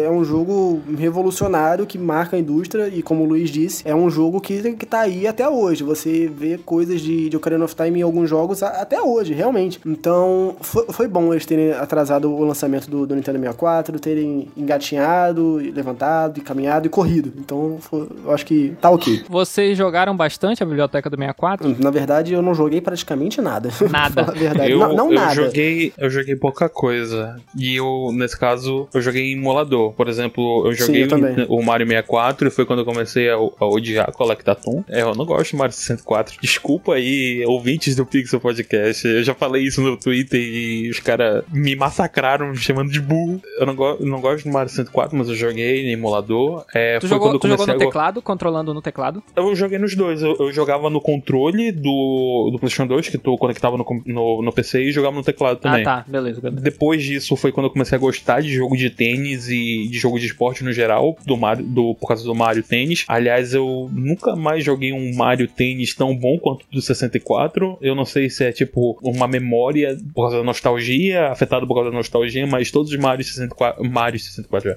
Todos os Mario Tênis que eu joguei depois disso não foram tão prazerosos quanto foi o do 64. O Donkey Kong 64 é uma merda também, uma bomba. Bom, já eu, entendemos eu... que o Léo Ferreira não gosta de coletar tom. Banjo Kazooie. É, é, é legal. Banjo Kazooie é legal. Banjo Kazooie é legal, esse é a exceção. É, essa é a exceção. Uma, é, é Kong Bad Fur Day, eu não, não lembro se ele é Collectathon, mas eu lembro que eu gosto dele. Eu, foi um dos que eu joguei. E o famoso GoldenEye lá, né? O 007 GoldenEye. Acho que foi o que eu mais joguei assim, no 64, o tipo de emulador mesmo. Ah, e os Smash Bros também. Em 64 eu só joguei o, os dois importantes, né? Que foi mais importantes no caso, que foi o Mario 64 e o Ocarina of Time. Foram os únicos jogos que eu joguei. E o Ocarina of Time eu nem consegui finalizar ele, para falar a verdade, porque eu perdi o meu save e aí eu desisti. E não terminei até hoje, infelizmente. É, nesse caso mas é, é um jogo complicado. que eu vou, vou ver se eu revisito futuramente, mas. Ih, eu vou ter que estar tá muito animado para jogar. Se tu, for, é, se tu for revisitar, só se for o remaster do 3DS, viu? Que ele facilita muito Isso. a tua vida. Uhum. Se for para jogar original, acho é. que tu vai ficar cansado. E isso que eu ia falar, tipo, eu joguei. Se for pra falar outro jogo que eu joguei foi o Majora's Mask, mas foi o, foi o remaster do 3DS que eu joguei. É, só que esse remaster do Majora's, na comunidade nintendista, a gente despreza. Caralho, sério? Ele, ele mudou tanto que afetou a identidade do jogo. Mas tem gente que é mais chata com isso, eu sou de boa. Eu acho que, eu acho que tu ainda jogou Majora's Mask, Majora's Mask, mas tem, tem várias mudanças que ele faz que a galera pistola, sabe? Ele muda o design uhum. dos boss, mudou o jeito de nadar com os horas, tem umas paradinhas assim. É, é basicamente a galera, galera, reclamando do design do Demon Souls pro Demon Souls original, faz sentido. É o mesmo tipo de reclamação, é, é o mesmo tipo de reclamação. Hum, meu Deus do é, céu. É, faz sentido, faz sentido. Tu falou que tu, tu jogou dele do o Estrela? Dele? Tipo, tu jogou alguma coisa e tal? Do 64? É, do 64. É porque eu fico, eu fico querendo dar curiosidade, eu nem falo a minha experiência, né? Cara, eu não tive, eu, eu não tive o Nintendo 64, é muito difícil eu conseguir jogar hoje, porque todo o Nintendo 64 é analog da pau, né? Então uhum. a maioria eu joguei pelo emulador. Ocarina of Time foi o jogo que me tornou nintendista. Então quem for ver lá, lá no vídeo, a, a, a, minha namorada ficava martelando, joga Ocarina, joga Ocarina. Eu falei, porra, bicho, eu não vou jogar essa merda e tal. e aí, um dia, um dia eu falei, tá, eu vou jogar. E aí eu joguei, me apaixonei 200%, fui atrás de toda a franquia a Zelda, comprei o Nintendo Wii, fui atrás do Mario, enfim, começou toda a onda. Boa. Então o Nintendo 64 para mim é muito importante, principalmente por causa do Ocarina. Eu joguei o Ocarina, joguei o Majoras, que eu também gosto muito do Majoras. O Mario 64, eu entendo que hoje em dia ele, ele, ele envelheceu assim, principalmente por causa da câmera. Ele não envelheceu tão legal, mas ainda é um jogo que eu me divirto pra caramba. Banjo-Kazooie também é muito bom. O F-Zero do 64 é, é, fantástico, é um dos poucos jogos dessa época que roda a 60 FPS. Ó, a Nintendo já tava nesse AUE antes de todo mundo. Ah, e tem Star Fox também, é um, é um jogaço. Smash, que vocês já falaram. Acho que no geral é, eu, não, eu não joguei tantos assim, mas os que eu joguei me marcaram pra caramba, sabe? Principal, uhum. A maioria foi por uhum. emulador, quando a Nintendo relança de alguma forma, eu vou lá que nem uma cadelinha e pago o que eles estão me cobrando. Boa. Meu Deus do céu. Aliás, pergunta: tu vai pagar os 60 dólares do, do Skyward Sword aí que vai sair? Cara, ó, eu vou, eu vou. A resposta é sim. Só que não é só porque eu sou. Não é só porque eu sou. não é só porque eu sou cadelinha da Nintendo nesse caso. O Skyward foi o segundo Zelda que eu joguei. Eu joguei o Ocarina no emulador, comprei o Wii e joguei o Skyward. Então, ele é praticamente um dos top 5 jogos mais importantes da minha vida. Então, eu não vou perder a oportunidade de jogar ele em 60 FPS, em Full HD, só porque o preço tá absurdo. Porque eu vi. É o meu hobby, tá ligado? Tipo, se eu não. Uhum. Claro, eu, é porque eu, eu, tenho condições de. Eu tenho condições entre aspas, porque eu tenho que, sei lá lá, praticar algum. Eu tenho que ralar pra conseguir comprar. Tem que vender mas... um corpo na rua mano, pra mano, comprar o videogame, mas beleza. Ele, ele falou assim: eu tenho que praticar. Eu quase tentei ele. Pra, praticar. Eu ia, eu, ia fazer, eu ia fazer uma piada, mas eu falei, não, vai ficar muito pesado. Eu tenho que praticar roubos, roubar velhas, assassinatos e coisas do tipo. Praticar delitos. É. Não, não falo nesse sentido. Aí... Eu falo, claro, é um valor absurdo pra mim, mas é o que eu pago pra cada jogo novo da Nintendo. Infelizmente já tá assim. Eu, eu paguei isso no 3D All Stars também, né? É novo ou velho, dá tudo o mesmo preço, não tem problema. Tu pode esperar 15 anos que vai estar o mesmo preço, então compra agora no lançamento mesmo. Que dá é, mesmo. ainda tem isso, né? É, tem isso. É, então... é, é, foda. Assim, o que eu tô fazendo agora também é compartilhar a conta. Nem, assim, só os jogos ah. principais mesmo eu tô pagando. Os outros eu, eu divido com a minha namorada, a gente divide o valor e tudo mais. Ah, então isso já facilita um pouco a vida, é verdade. Não, mas, não, mas Luiz, tudo bem, eu entendo você. Roubo mesmo é o que a Nintendo faz com o nosso bolso. você, pode, você pode praticar os, os seus roubos aí tranquilo, com consciência limpa, pra poder pagar o roubo da Nintendo. Muito bom, tá aí. Comunidade nintendista que chegou no Pixel Podcast, perdão, não escutem o Eu Léo. não sou a favor da prática, não tô falando isso, pelo amor de Deus. Só não, tô não, justificando. Eu, eu, também, eu também odeio. O, o fato de eu odiar quem tem os direitos do do, da coleção do Mario, do Mario já, do Aladdin, do, do Rei Leão, é a mesma, vale pra Nintendo. Do 3D All Star ser 300 e lá vai quantas porradas tu quiser, tá ligado? É, não faz sentido, velho. pra mim não faz sentido. E os jogos são, não tem, tem tratamento. Eu não consigo mais comprar jogo físico. Antiga, to, toda, eu tenho toda uma coleção aqui de jogo de Nintendo Wii e jogo de Wii U. No Switch eu não posso comprar físico, porque o físico do, do Switch, como ele é importado, é 100 reais mais caro, é 400, 450. Misericórdia. Não tem combate, eu não posso pagar isso no jogo. É, não dá. Então só tem um jogo uhum. digital agora que eu não gosto, porque jogo digital parece que não é meu, mas eu quero jogar, então. Acontece, é, eu, tenho, né? eu, eu, sinto isso um pouco também, eu também tinha essa tara de colecionar jogo, mas agora que os digitais, tipo, são estupidamente mais baratos, é, em alguns casos, é, eu acabo comprando eles. Porque, tipo, ao menos isso pro PlayStation, né? Porque é, são fabricados aqui, né? E tudo mais, quando são fabricados aqui, eles se, sempre estão bem mais baratos, assim, bem mais em conta. E eu acho que é por causa do mercado digital que não tem tanta procura assim do físico hoje em dia, né? Não sei se é por isso, mas eu, eu tenho em mente que seja, né? É, mas é, eu entendo tem... o, o, o quão foda é ser nintendista no Brasil, mano. Sempre foi, ah, na é. real, né? É, sempre. É, é por isso que eu tenho um pouco de receio, no, velho. Na época do Wii e do Wii U era razoável, que foi quando eu entrei, tipo, eu pagava 80 reais em jogo, porque eu cheguei no final do Wii, né? Então tinha Nintendo Select, uhum. os jogos já estavam há um tempinho na prateleira, eu comprava na Saraiva, a Nintendo tinha distribuidor oficial, né? Comprava na Saraiva e tudo mais. Aí na época do Wii U, a Nintendo caiu fora e, meu amigo, foi só ladeira abaixo daí pra frente. Agora eles estão voltando, mas como o país tá numa situação muito escrota, a Nintendo tá. Ela voltou pro Brasil, mas ela, por exemplo, ela não tá vendendo físico porque ela sabe que ela não vai conseguir produzir aqui, porque Manaus não pode fazer o cartucho. O cartucho do Switch só é produzido lá na, na, na, na empresa matriz, porque não é um CD que pode ser feito em larga escala. Então eles estão tentando investir só em digital aqui no Brasil e com dólar altíssimo e o fato da Nintendo não fazer promoção, esse combo aí. É, é aquela volta peronomútil, né? Foda. Mas, mas assim, é, antes de voltar pro que a gente tava conversando realmente, é, eu acho foda o, o que eles estavam tentando fazer, né? Que tipo, é a, o lance com as, com as americanas, né? Que tipo, é, agora nas americanas tu pode comprar o código do jogo e, e baixar, né? Ele pro isso, teu console. Isso. Porque isso é uma maneira. Isso, isso é muito legal. Isso é uma maneira da Nintendo estar tá presente na loja, né? Porque nem todo mundo Sim. é doido que nem eu, que fica todo dia vendo notícia da Nintendo. Não, não, não sabe nem que a Nintendo pode estar tá lançando o jogo, entendeu? Então a pessoa vai na Americanas, tem o jogo lá, é como se fosse físico de certa forma, né? Então eu também achei uma saída bem inteligente. E isso começou, tipo, ela saiu em, em 2015 e voltou agora, a, a, é, agora em 2020, né? Começou a voltar em 2018 tendo o stand lá na BGS, né? E tudo mais. Isso, foi, foi devagarinho. Foi, tá, volta, voltou agora e, tipo, eu espero que quando passar toda essa situação do, do vírus filha da puta que tá rolando aí, as coisas comecem a funcionar melhor pra Nintendo aqui no Brasil, porque tá até difícil até pra quem já tava estabelecido, estabelecido no mercado aqui, tipo como o, o Xbox, o Microsoft, a, a, a, e a Sony com,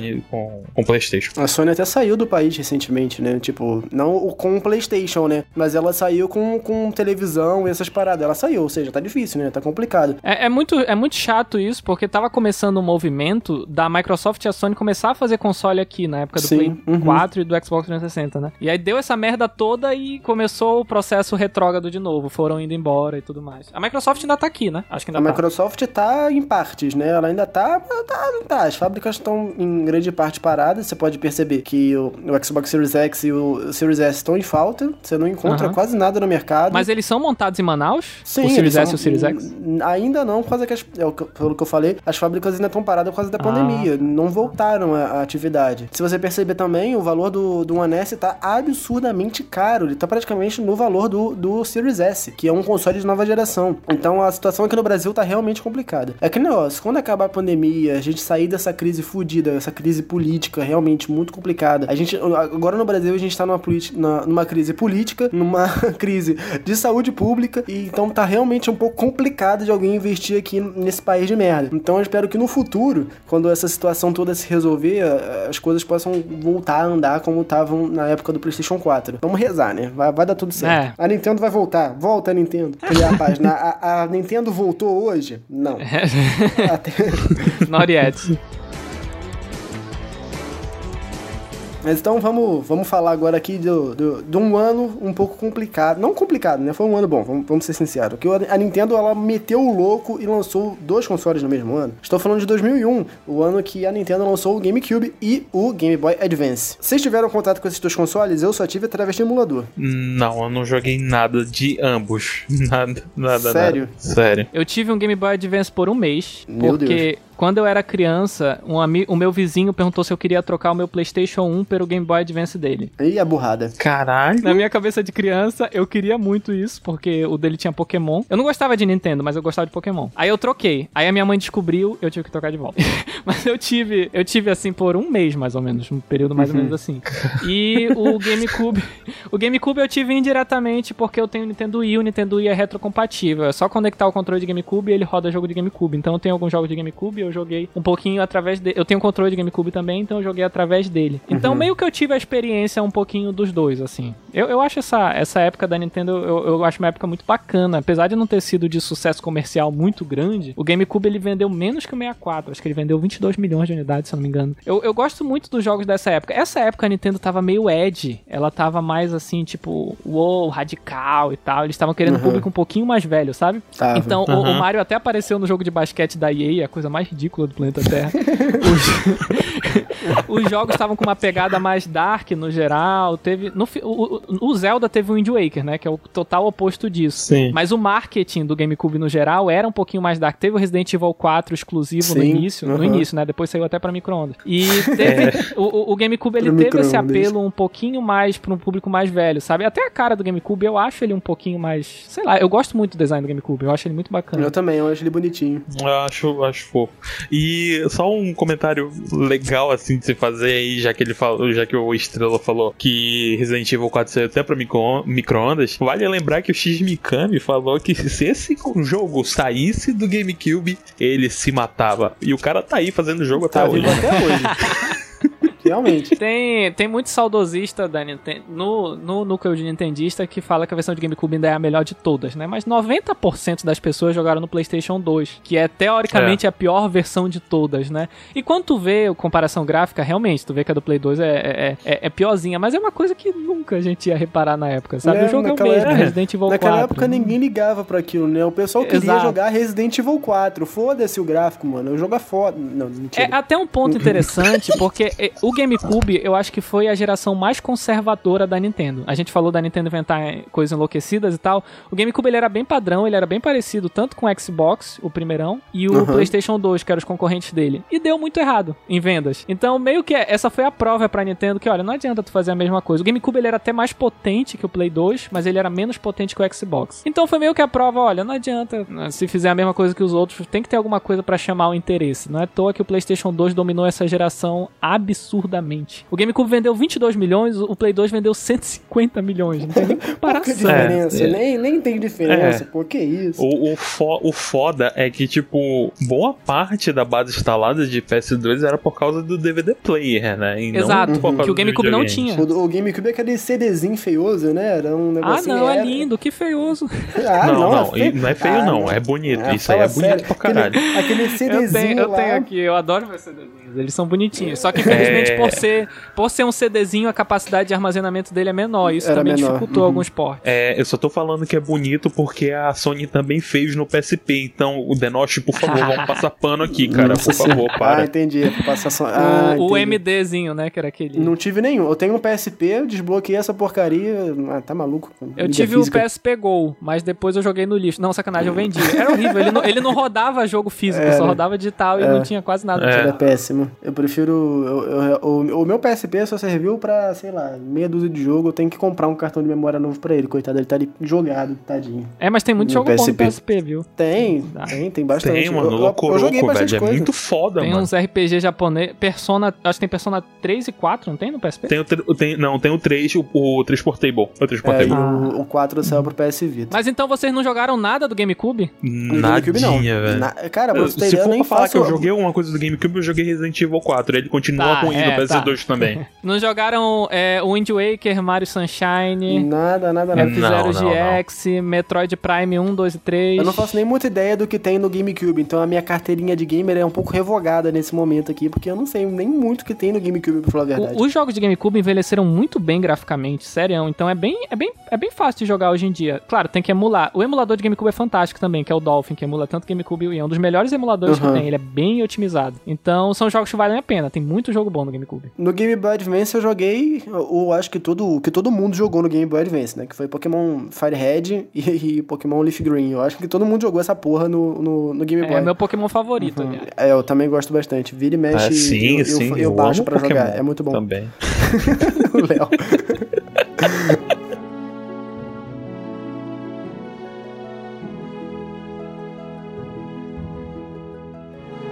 Mas enfim, vamos avançar agora para 2004, que é o ano que o Foda é lançado, que eles pegam um modelo antigo, que eu citei anteriormente, que era um console que só tinha Donkey Kong, e aprimoram isso, que é o Nintendo DS lançado em 2004. Esse é foda aí, esse aí Outro é console que foda. eu só joguei Pokémon e, e Mario Kart, foi o, as únicas coisas que eu joguei no DS. Eu também uh. joguei só Mario Kart. o Léo falou de um jeito muito engraçado, agora ele falou, esse eu conheço, hein, esse é foda, tipo um tiozão lá no fundo. esse aí eu já ouvi falar.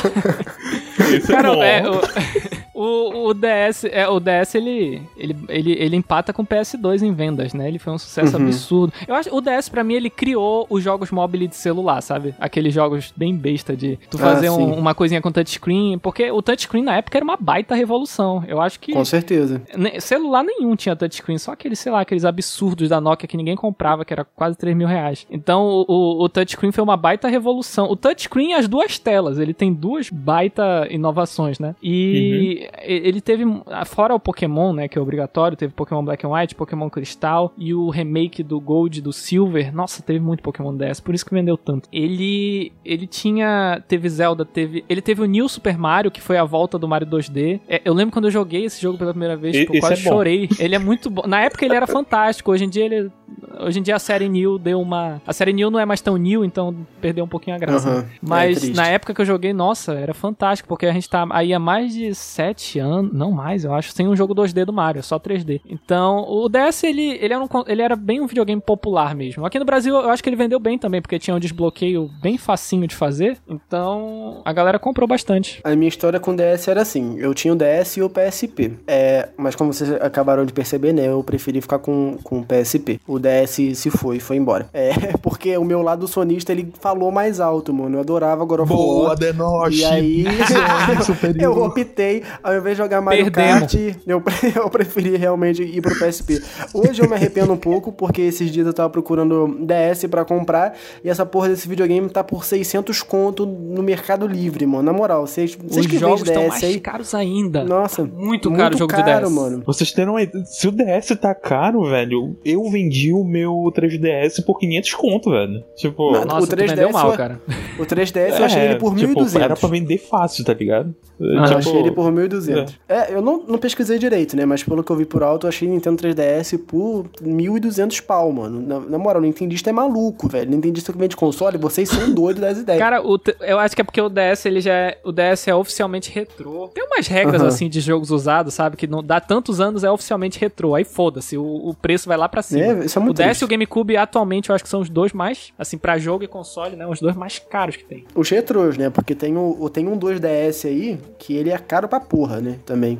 Que ele tá aí pro, pros 1.400 por aí também. Cara, mas tipo, o, o 2DS, tá falando o 3DS com downgrade, o 2DSzinho? Isso. Cara, é um absurdo os caras meter preço. Tá, porque o dólar tá alto, mas o 2DS ele era vendido a 79 dólares. A Nintendo vendia a, a preço de troco lá nos Estados Unidos, então. Tá maluco. Mas enfim, os caras metem a mão aqui, mas é bem injusto ser caro ele. Que jogos vocês jogaram mais, assim? Ah, eu só joguei Mario Kart, é, eu joguei um pouco dos Pokémons, e, e, e foi quando eu, eu peguei eu peguei e falei assim, cara, eu não gosto de Pokémon. E depois disso, nunca mais tentei. Na real, eu tentei, eu tentei com, com o Sun e Moon, mas aí eu vi de novo, cara, eu odeio Pokémon. Aí. O cara não gosta de Pokémon, mano. Sei lá. O que que tu odeia mais também? Criancinhas? Órfãos? Não é possível, cara. Eu não sou muito fã de criança, não, velho. Pra ser lá. Não, não, fazer, fazer uma petição pra demitir o Léo Ferreira, não é possível. O cara não gosta de Pokémon, mano.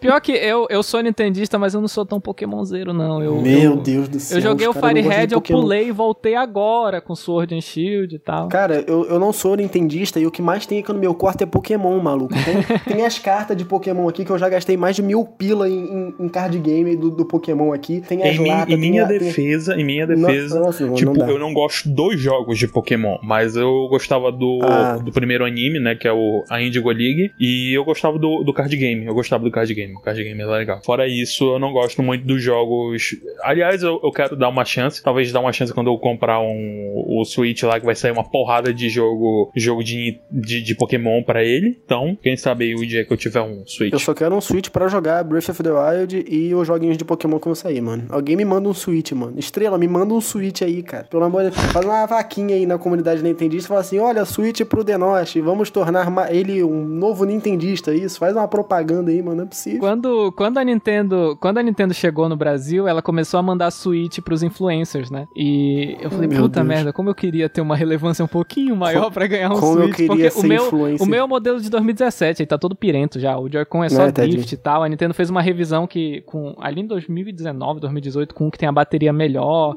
o Joy-Con é mais bem feitinho e tal. Mas é. O, se, se, se, se, eu ganhar um da Nintendo qualquer dia, eu te aviso, aí eu mando meu pirento pra ti. Muito obrigado, eu agradeço. Pode mandar o com drift que não tem problema. Eu tava jogando joguinhos no meu PlayStation com drift, então com Nintendo Switch eu vou jogar com drift rindo, meu filho. Não tem problema não, pode mandar.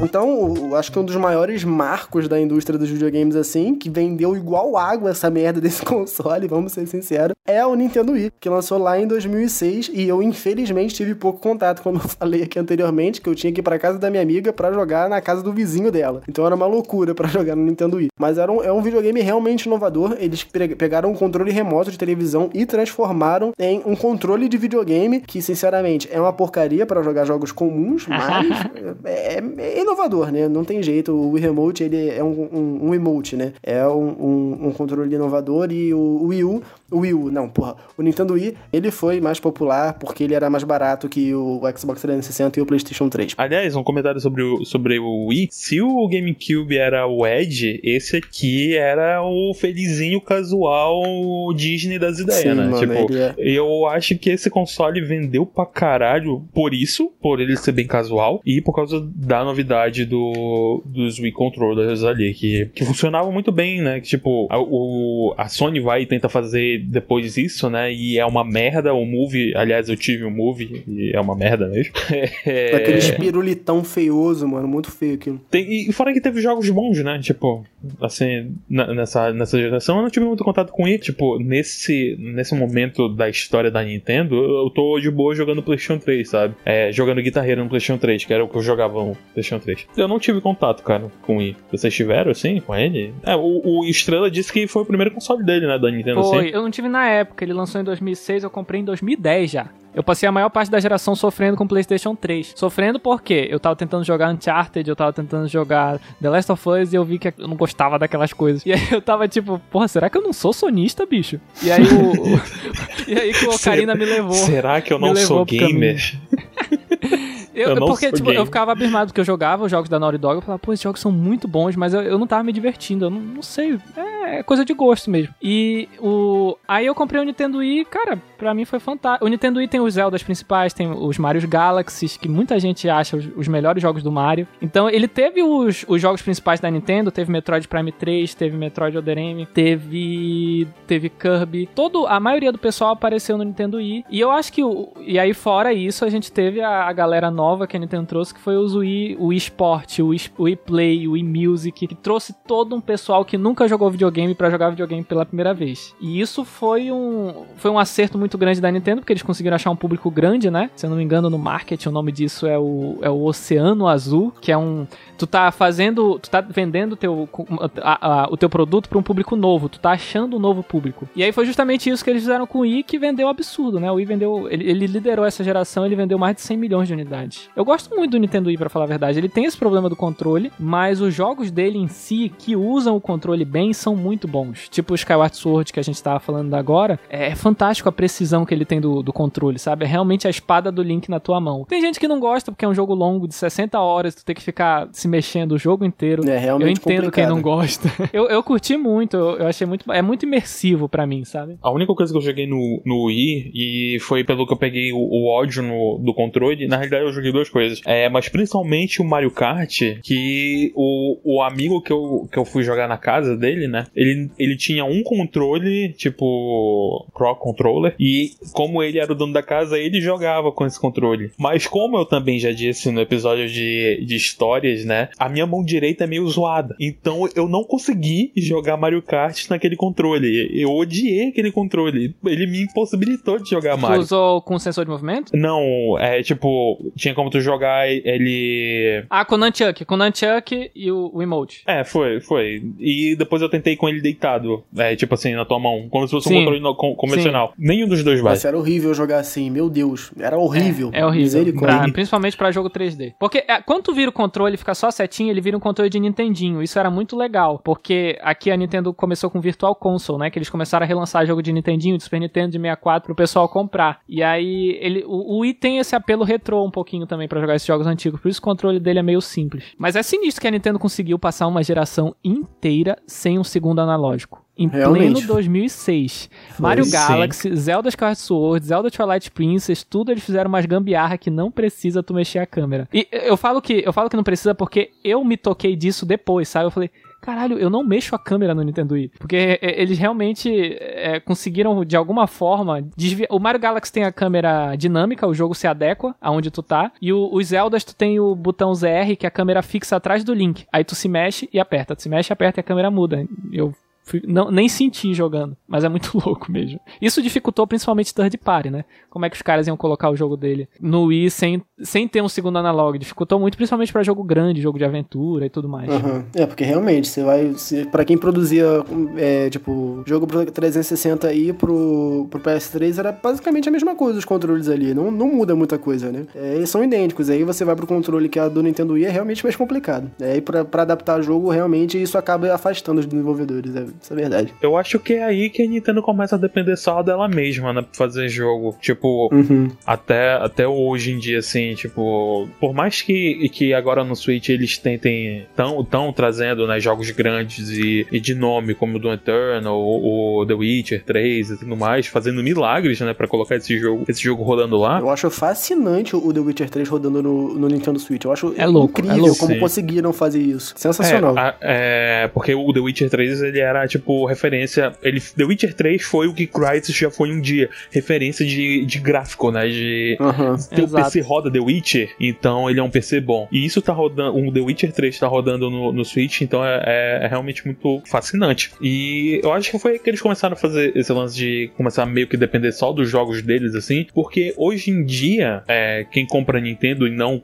como era antigamente, tipo, nas primeiras, primeiras gerações, é, hoje em dia quem compra Nintendo quer Nintendo, né? Quer os jogos da Nintendo. Então eles se vendem muito mais por causa da marca deles. Porque eu não vejo gente comprando Nintendo como um console principal. Obviamente tem, tipo. Eu é, pois é, é, isso que eu falo. O Estrela tem, tem com console principal e tudo mais, porque são pessoas que são muito mais focadas na comunidade, mais gostam muito mais disso. Mas, tipo, por exemplo, o jogador casual, eu acho que ele vai comprar, talvez, vai ter aquele, aquele lance da, da pessoa comprar porque é da Nintendo, é tradição e tudo mais. Mas, tipo, o cara que joga COD e tudo mais e que quer um PlayStation porque é onde, tá, onde estão esses jogos, ele vai ter o, o, o a Nintendo como um, um console secundário secundário, porque é onde tem os jogos da Nintendo, é onde, o único lugar onde tu pode jogar esses jogos mais diferentes e tudo mais. Então acho que é aí que começa esse, esse lance, né? De, da Nintendo é, fazer os jogos dela pra vender os, os videogames dela, assim, pra, pra um outro público, assim, sabe? É, isso que o, isso que Léo falou é verdade. E, na verdade, começa, eles começam a trabalhar nesse sentido no Wii, mas já é um efeito colateral do GameCube, que não recebeu tanto o, o GameCube recebeu o third party, mas faltou muito, sabe? Faltou muito jogo, principalmente mais no final da vida dele, que a base instalada estava muito pequena, então as empresas não viam muito, muito negócio. E aí chega no Wii, acontece isso que tu falou, não tem todos os third party, obviamente, não tem um GTA no Wii, não tem.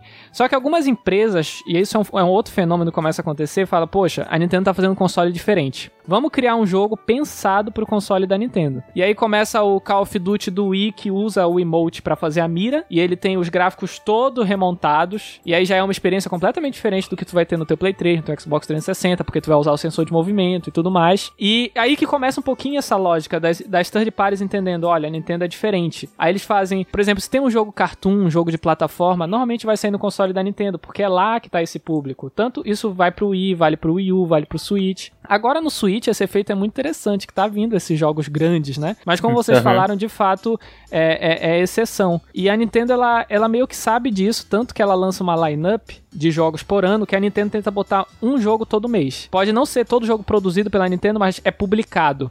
Então eles vão fazendo parceria, vão puxando para encher a, a, biblioteca do console, porque as third party não vão dar conta. Enquanto a Sony, a Sony, eu acho que nesses últimos anos do Play 4 eles ficaram quase um ano sem lançar exclusivo e às vezes, tipo, demora muito para lançar e aí lança, tipo, lançou o Days Gone, aí tá, espera, aí depois lança The Last of Us 2. Tem um, fica um, um tempinho muito grande entre cada jogo, mas vocês nem sentem porque as third party estão alimentando com outros jogos no console de vocês.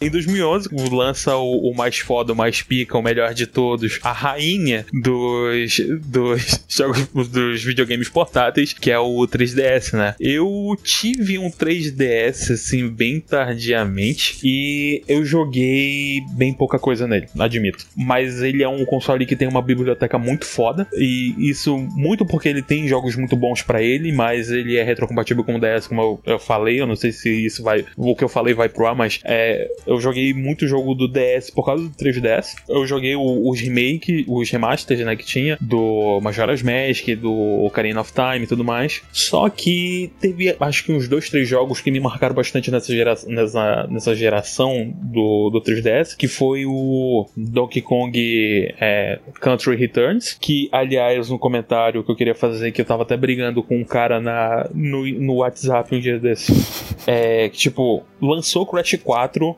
dias atrás aí, né? E o Crash 4 para mim foi uma, de uma decepção, assim. Tipo, eu gostei do jogo e tal, mas eu gosto bastante de Crash, mas eu acho que ele é um jogo muito difícil para um público novo que é a mira, é, é, o que ele tá mirando. Ele é muito injusto na, na, dificuldade dele porque ele pede coisas avançadas na metade do jogo. E eu odeio isso, e, e odiei isso, né? E o que tudo isso tem a ver com, com a Nintendo? O lance é que, tipo, o Crash é conhecido por ser difícil. Só que a dificuldade do Crash 4 é injusta. Não é, não é difícil por ser desafiador. Mas em Donkey Country Returns, aqui a gente vê realmente a dificuldade de um jogo de plataforma. Eu gosto bastante desse jogo e pelos dois, três anos que eu, que eu tive o 3DS, eu acho que eu zerei esse jogo uma vez porque eu realmente passava muito mal na, nas sessões de plataforma desse jogo. E não era porque ele era difícil de. porque era injusto. Era porque era difícil e desafiador e eu não estava acostumado com os botãozinhos do 3DS. É porque meu dedo é muito grande e eu acabo errando os pulos e tudo mais. Mas é, o que eu queria falar é que, tipo, as pessoas têm, têm essa, essa visão errada do, de Crash e tal, porque ia ser difícil, mas sei lá, é porque elas nunca jogaram o Donkey Kong Country Returns, porque é um jogo realmente muito difícil, assim. E eu gosto muito desse jogo e foi uma das poucas coisas que eu joguei no 3DS, assim. E fui jogar Mario, Mario Tennis de novo, e depois eu joguei Fire Emblem Awakening, que eu não terminei mais.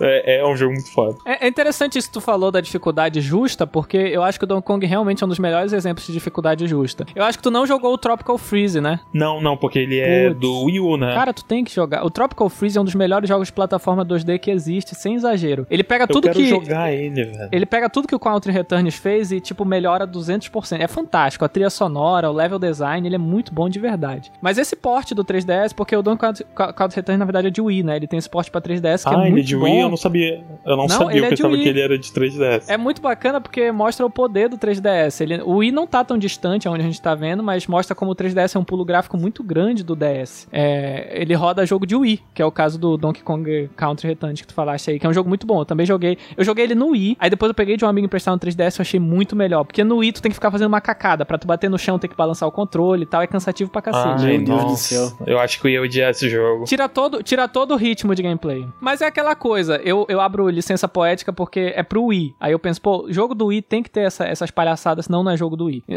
Mas é, é, é, sempre bom ter a opção de desligar, né? Mas o, o 3DS, eu acho que tu, tu até citou o Fire Emblem Awakening, o 3DS é uma máquina de, de RPG japonês, cara. Ele, eu acho que muita gente gosta dele por causa dos, do, dos Fire Emblems dele, que são muito bons. Tem três Fire Emblem. Tem Bravely Default 1, tem Bravely Default Second, que não é 2, que também é um RPG muito bom na vibe dos Final Fantasy. Tem remake do Dragon Quest 8, Dragon Quest 7, que são baita RPGs também, de PlayStation eu fiquei 2. De jogar, eu, eu fiquei de jogar eles, é, mas só que na época que eu ia. Eu, eu baixei ele para jogar o, o, remake do 8, é, do Dragon Quest 8, só que eu tive que vender o console. E eu nunca tive contato com Dragon Quest. Aí... O 8 é uma ótima introdução, tu ia gostar. Tu jogou alguma coisa no 3DS? Então, a, a, no período do 3DS foi a época que eu realmente. E foi ali que eu me distanciei realmente da Nintendo. E eu falei, não quero mais saber de Nintendo. Não vou jogar mais nada da Nintendo. E aí eu realmente. Aí parei. foi burro, né, amigo? Na, Poxa. Na, mas parei, não deu.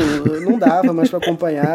Eu realmente tava numa vibe mais, ah, eu vou jogar PlayStation. E, e realmente foi no que eu segui. Boa, na verdade, na época, na verdade, eu não tava no PlayStation. Eu menti. Eu, tô, eu tava no 360 nessa época. Em 2011, é, eu tava no 360. Não é nem PlayStation. Eu tava doido em joguinho de Kinect e Lego. Sei nem porque eu sou teu amigo. É, não dava. Eu, eu acabei realmente me afastando da Nintendo. E aí acabou que eu não joguei nem nada do 3DS, nem do Wii U. E, respectivamente, nada do, do Nintendo Switch. Tu nunca, tu nunca viu o efeito 3D sem óculos? Não, isso aí era muito foda. Isso, isso aí era muito foda no Mario. Era muito no Mario foda. Era, era aquilo, foda. tipo, caralho, agora a tecnologia chegou. De volta Uma pro futuro coisa... finalmente.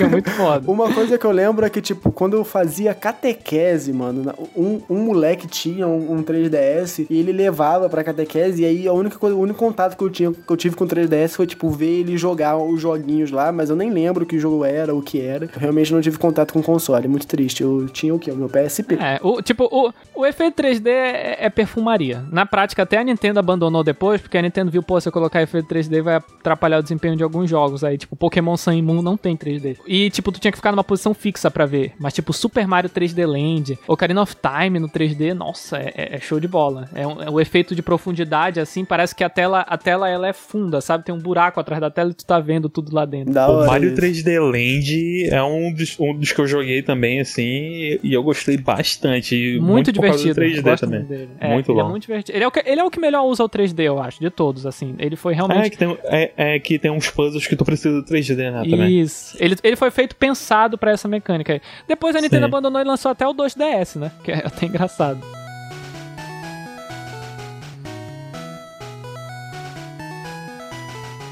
Chegamos no período mais tempestuoso Olha, eu tenho um vídeo só sobre o Wii U, viu? Então vamos lá. Eu já vi esse vídeo, o... é muito bom. Vamos DLC, lá ver. DLC, DLC. DLC, DLC. meu momento. Se você quiser saber sobre o Wii U, é só acessar. Olha, o, o Wii U, ele... Cara, hoje em dia, todo mundo adora um fracassado. Todo mundo gosta de ver alguém que deu errado. Então, hoje em dia, tem um pessoal que fala, ah, o Wii U não foi tão ruim assim. Mas, na verdade, ele foi. Porque o quem viveu na época é, sentiu... Lembra quando eu falei que a Nintendo se complicou com 3D? Aqui foi a Nintendo se complicando com HD. Era a primeira vez que meu a gente Deus. tava vendo jogos da Nintendo em HD, porque toda a geração do Wii, o Wii é SD, ele só vai até 480p. Então, a Nintendo demorou um pouquinho para lançar os jogos de fato. O Wii U ele lançou, foi os dois jogos que eu comprei no lançamento, com o Nintendo Land, que é um party game fantástico, mas é um party game, e com o New Super Mario Bros. U. Qual é o lance? O New Super Mario Bros. U a galera já não aguentava mais. Já teve o New Super Mario Bros. DS, New Super Mario Bros. 2, New Super Mario Bros. Wii e agora New Super Mario Bros. U. Tudo no intervalo de, sei lá, 5 anos, sabe? Então a galera já tava cansada. Caralho, porque eles eram muito parecidos, repetia os assets, os, o, o, cenário era o mesmo, a história era a mesma, mudava só o level design. É divertido, mas não é aquele jogo, porra, vou lançar o meu console com isso, entendeu? Uhum. Principalmente o teu uhum. console HD, que tu tem que, pô, mostrar o gráfico, Mario em HD.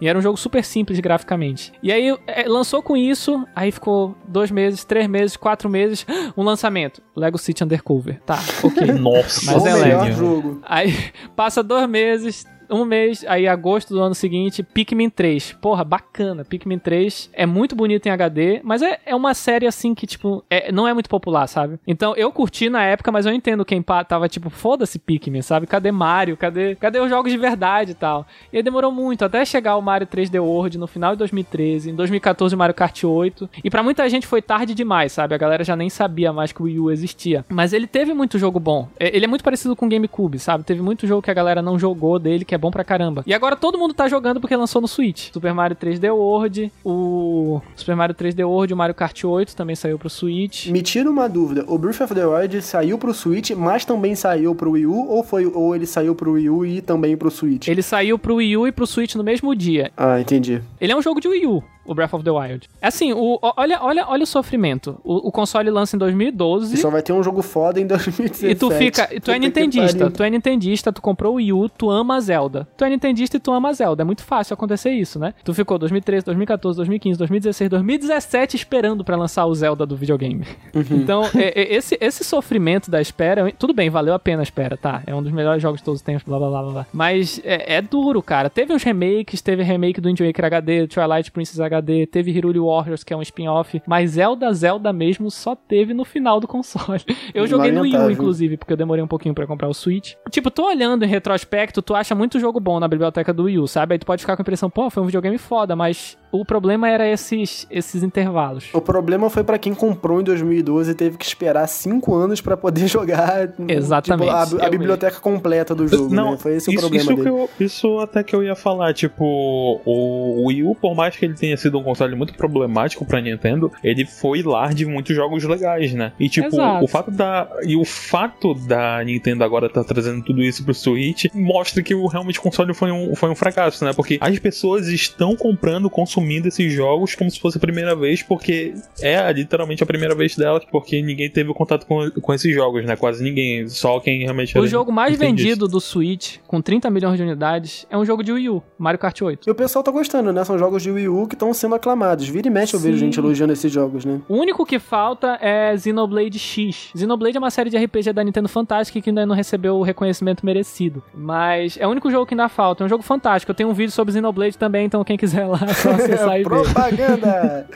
tá certo, tá certo. Fazer propaganda Mas, cara, o, o Wii U é muito importante para mim. Eu, eu joguei todos esses jogos no lançamento, então para mim, no geral, a impressão que eu tenho é que eu me diverti muito com eles, sabe? Eu gostei bastante dos jogos de Wii U. Todos esses que eu citei aqui, todos que agora já estão no Switch, né? Eu acho que foi uma, sei lá, foi um aprendizado pra Nintendo também, sabe? Porque o que a Nintendo queria? O Wii fez muito sucesso, então, óbvio, vamos fazer um Wii 2.0, né? É, é lógico, fazia muito sentido. Só que o público do Wii eram mais senhorinhas, era gente que não jogava videogame, era gente que só queria Just ah, Dance. Isso que eu ia e comentar, aí... como o nome desse console é idiota. Exato. E aí tu chega, olha, você tem o Wii, agora a gente lançou o Wii HD. E aí a pessoa que joga Just Dance fala, foda-se. O que, que, eu digo se é, é HD? é, tipo, a galera que jogava é, é, Just Dance no Wii tinha Just Dance até, tipo, uns dois, três anos atrás, saindo pra Wii, né? Tipo, tem esse detalhe aí. Sim. eu acho que até, sei lá, até o 2018, 2017 ainda saía pro Wii. Pois é. Pra mim, esse lance do, do Wii, Wii U, que é tipo, a, a galera, tipo, achava. Aliás, é, também tem esse detalhe. É, o Wii é, teve muito acessóriozinho, é, tipo, coisa assim, né? Um, umas firulinhas assim. É, tinha raquete de tênis, é, tinha assim de plástico. controle do Mario Kart, essas coisas. É, aí, tipo, a galera via o Wii U e pensava que era mais, mais uma parada igual assim. Eles viam aquela tela lá falando assim: ah, é, é um tablet pro Wii, então é, pra Exato. mim é muito disso também. Fora que a Nintendo quase que abandonou o console, né? É, pra mim também, esse também pode ser um problema pro Xbox, a nova geração dos Xbox. É, tipo, porque é Series X, Series S, é o mesmo nome do, dos que estavam antes, sabe? Da, da, geração passada, que, que é do PlayStation 4 e tudo mais. É os mesmos nomes, basicamente, só se adiciona o, o Series ali. É, o Series está pro, pro U do Wii U, tá ligado? Pra mim é muito idiota esses é, nomes. Eu acho, eu acho muito confuso. O, o pior ainda é que tem. É, tu, tu vê lá na loja o Xbox One S e o Xbox Series S. Aqui no Brasil eles, eles têm o mesmo parecidos. preço praticamente. E, e não, são o mesmo preço e eles são parecidos, tipo, fisicamente. Quando o, o, o, Series X lançou, o One X, as vendas deles aumentaram, tipo, em 300%, porque a galera tava ah, comprando o Xbox o One, X, o One X confundindo com o Series X. Então eu imagino o pessoal pensando que tá comprando console de nova geração e chegando um da velha lá. Tipo, mano, que porra é essa? Exato. Isso, isso, é, o, o marketing do Wii U foi um dos grandes problemas. Começando pelo nome, como vocês falaram, que eu acho que a Nintendo, ela se prendeu muito. Até se colocasse o Wii 2, era muito melhor, entendeu? Porque ficaria claro que é, uma, é outra Sim. coisa, sabe? Não é um Sim, acessório, não é nada, é outra coisa. O Wii 2, Super Wii. Agora o Wii U, eles se entregaram muito pro conceito que o Wii U é você, aí o Wii é nós, né? Aí o Wii U, aí tipo, uhum. se venderam muito pra esse conceito e não pararam pra pensar que não deu muito certo. E as propagandas do Wii U eram muito ruins, muito, sabe? Imagina o cringe, multiplica por 10, assim, é muito vergonha alheia, assim, coisa bem pra um público infantil, que tudo bem, a Nintendo vende pra criança, mas que até criança acha idiota, entendeu? Meu Deus. Então, é. não, não, não conseguiu convencer, não conseguiu, por exemplo, eu tinha um Wii U, tu, tu tem um brinquedo da Fisher Price, é um pedação de plástico, não é legal. Aí, as propagandas não ajudavam isso. Tu chega na escola, porra, eu tenho Wii U. Tu sofria fala, bullying. Hum, Imediatamente bosta. tu sofria bullying. Então, essa questão do marketing foi um dos grandes problemas. E aí a gente vai somando. Marketing, é, third parties não lançaram tanto jogo, a Nintendo com dificuldade para produzir em HD, aí o, as pessoas não, não, compravam, a base instalada não crescia. Em 2014 a Nintendo aceitou que não ia dar certo, 2015, 2016 quase não teve mais jogo e foi ladeira abaixo.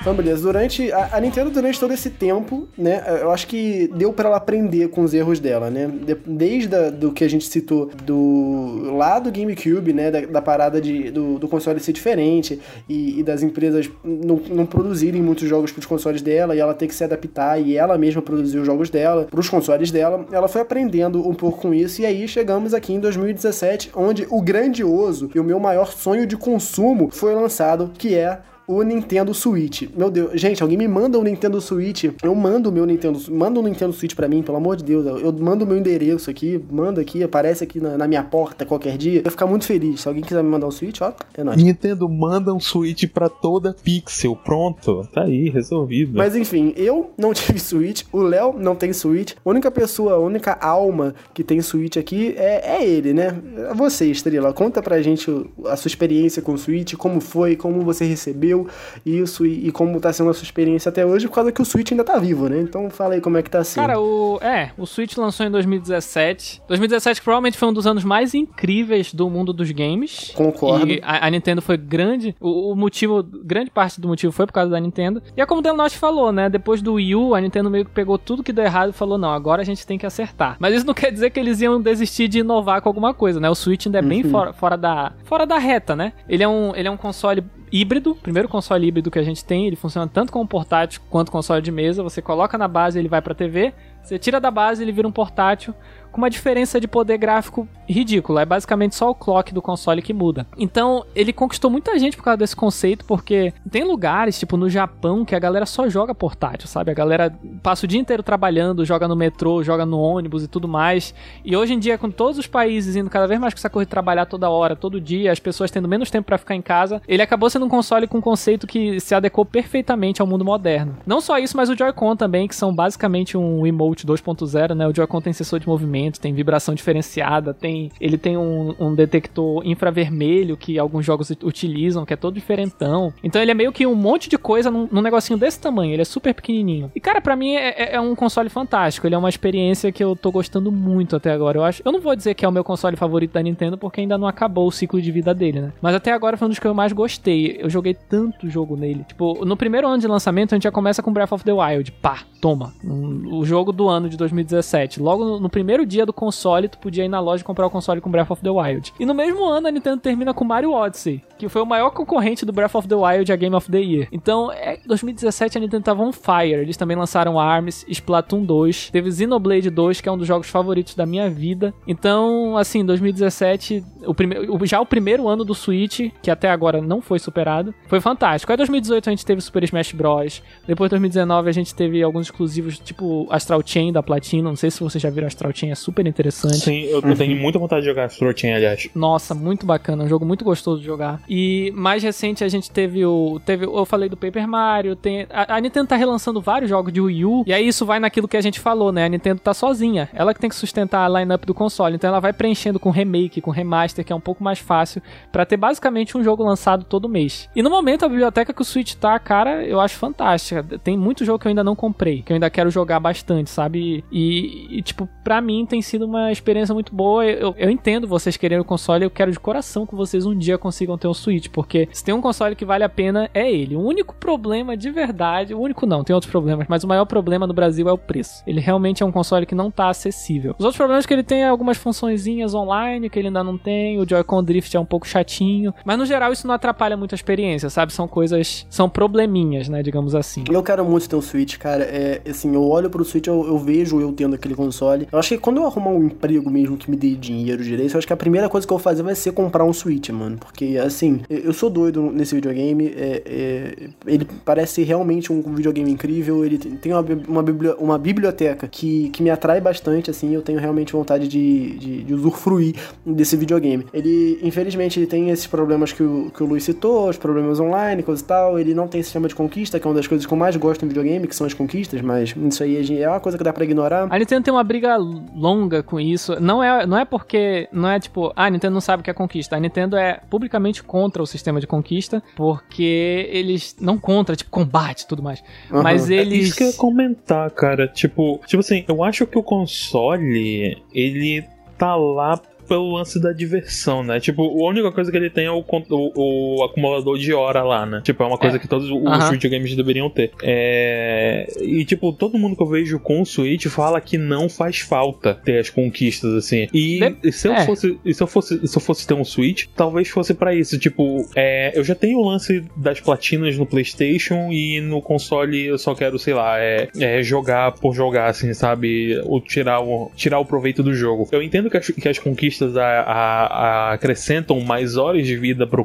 pro jogo e ainda mais pro, pro, pros jogos do Switch que são bem caros. Então, tem um sistema de conquista faz com que aquele jogo vale a pena pro consumidor. É, eu, eu entendo o fato dela não querer isso pro console dela, sabe? Porque, tipo, isso, se tu não fizer o, o sistema de, de conquistas de uma forma decente, que eu acho que a Sony e a Microsoft tem que ajeitar essa porra, ele só vira um, um caça-níquel, assim, pro console, sabe? É, as pessoas vão ficar viciadas nisso, elas não não, vão tirar proveito dos jogos, porque elas vão pensar em números, e isso sim é uma autocrítica para mim. Ah, eu, como eu disse, eu entendo eles, e se eu fosse ter um Switch, ao menos eu, eu vejo assim, é, seria pra, só pra aproveitar os jogos mesmo, assim, sabe? É, o ponto de vista da Nintendo é que as conquistas seriam uma maneira artificial de tu gerar mais gameplay, sabe? E que não, não seria mais gameplay de fato. Mas eles colocam. A Nintendo, pô, mas eu, ia ter que falar uma coisa muito complexa. Mas o que eu quero dizer basicamente, dentro do Breath of the Wild, do Odyssey, os jogos mais recentes da Nintendo, dá pra ver claramente que a Nintendo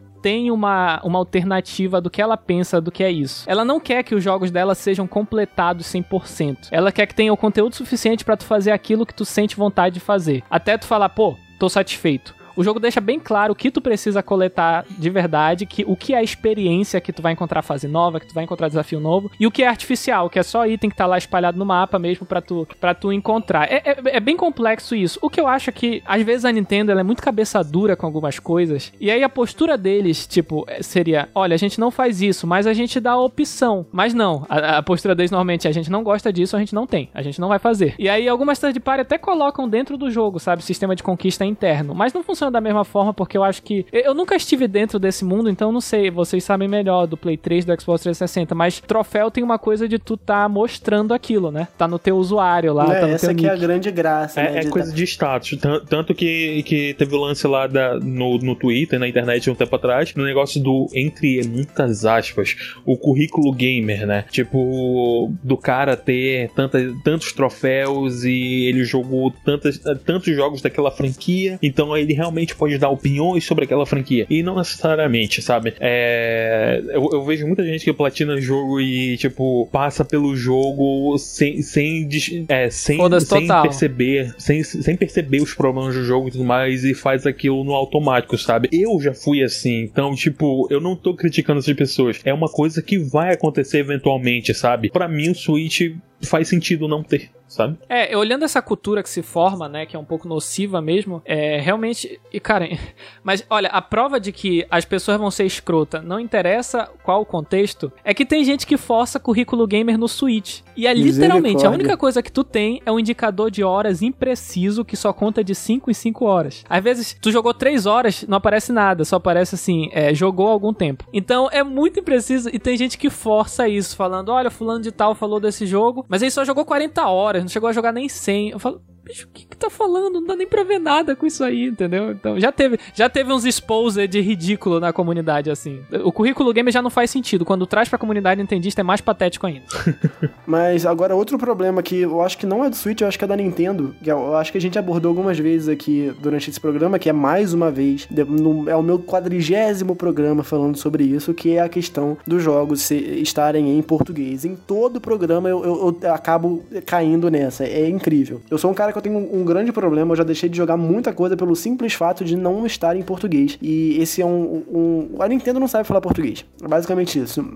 Quase não tem jogo em português no Switch, né? Ela é uma... só sabe falar português de Portugal só. É uma barreira fodida. Tipo, nem português de Portugal. É, o, o, Mario 3D World agora lançou em português de Portugal, mas porque ele já era no Wii U, saca? Então, uhum, não, uhum. não foi um avanço. Se fosse português de Portugal, putz, era um baita, era um baita avanço, né? É, nem Cara, é uma problema. coisa assim toda a entrevista com as representantes da América Latina. Perguntam, DNM, Nintendo Blast, todo mundo pergunta, quando vai ter jogo em português? Não podemos falar nada sobre isso. Na última entrevista, a Pilar Pueblita, que é a representante da, da Nintendo of America, ela falou assim, a Nintendo faz o processo de localização muito complexo e começa pelo menos dois anos do jogo ser lançado. Então, isso já mata a nossa esperança para qualquer jogo em 2021 e 2022 vir traduzido, entendeu? Porque quando começar, Sim. a gente vai saber. Existe, eles falam, tipo assim, os representantes da América Latina sempre falam, a gente pede para eles, a gente fala, olha, existe essa demanda. Mas eu acho que, sei lá, tipo, lá no Japão eles realmente estão cagando real pro, pro, pra, pra nossa língua, sabe? Cara, tem. O Pokémon tem mais de oito línguas. Tem chinês, chinês simplificado, chinês complexo, um monte. E não tem. É tem por coreano. isso que eu fico puto, cara. Quase que. E não é, tipo, português. muitas vezes o pessoal dá desculpa. Ah, não,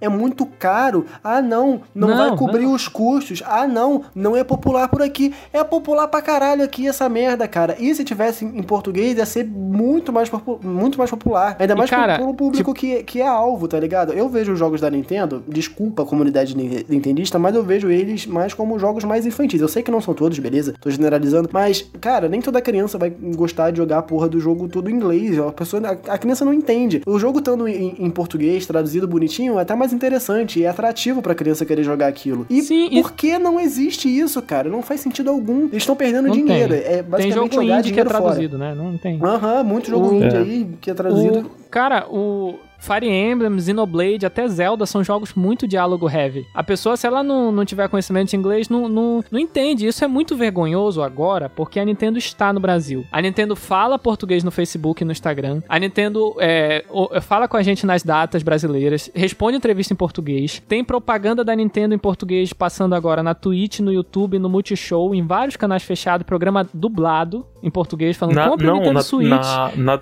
na, televisão aberta também tá passando. É sério? eu não vi ainda. Sério? Nossa, tá show. No, no metrô, já, em São Paulo, eu já vi foto. Então, cara, como é que vocês estão fazendo toda essa propaganda em português e eu vou lá comprar o jogo e não tem opção português? Tipo, é, é vergonhoso real isso, cara. Porque se ele, quando eles não estavam aqui, tudo bem, tá? Eles nem estão no Brasil, é, é, um sonho distante. Mas agora é, é muito escroto estarem disponibilizando, comercializando o produto. Existe isso, entendeu? Olha, eu fiquei chocado agora que o, o Yakuza, os jogos da SEGA, estão vindo é, legendado em português, é, é uns RPG com muito diálogo. E nem é um jogo assim, putz, sucesso absurdo, sabe? Não é, cara. Não é, é, super de nicho. É, o lance que o Daniel estava falando assim, ah, o jogo não é, não é conhecido aqui. E isso funciona é, para algumas franquias, né? E não para Nintendo, né? No caso. É, não Por pra exemplo, Nintendo, no caso, exatamente. O, o, próximo, o, próprio Yakuza, assim, sabe? É, não quase eles não vieram em inglês, imagine em português, sabe? O fato dele estar tá vindo agora no Like a Dragon em português já, já é uma vitória bem grande, sim. Muito show. Ok que ele tá é, é uma vitória muito grande e um jogo que me decepcionou um pouco. Tudo bem, mas...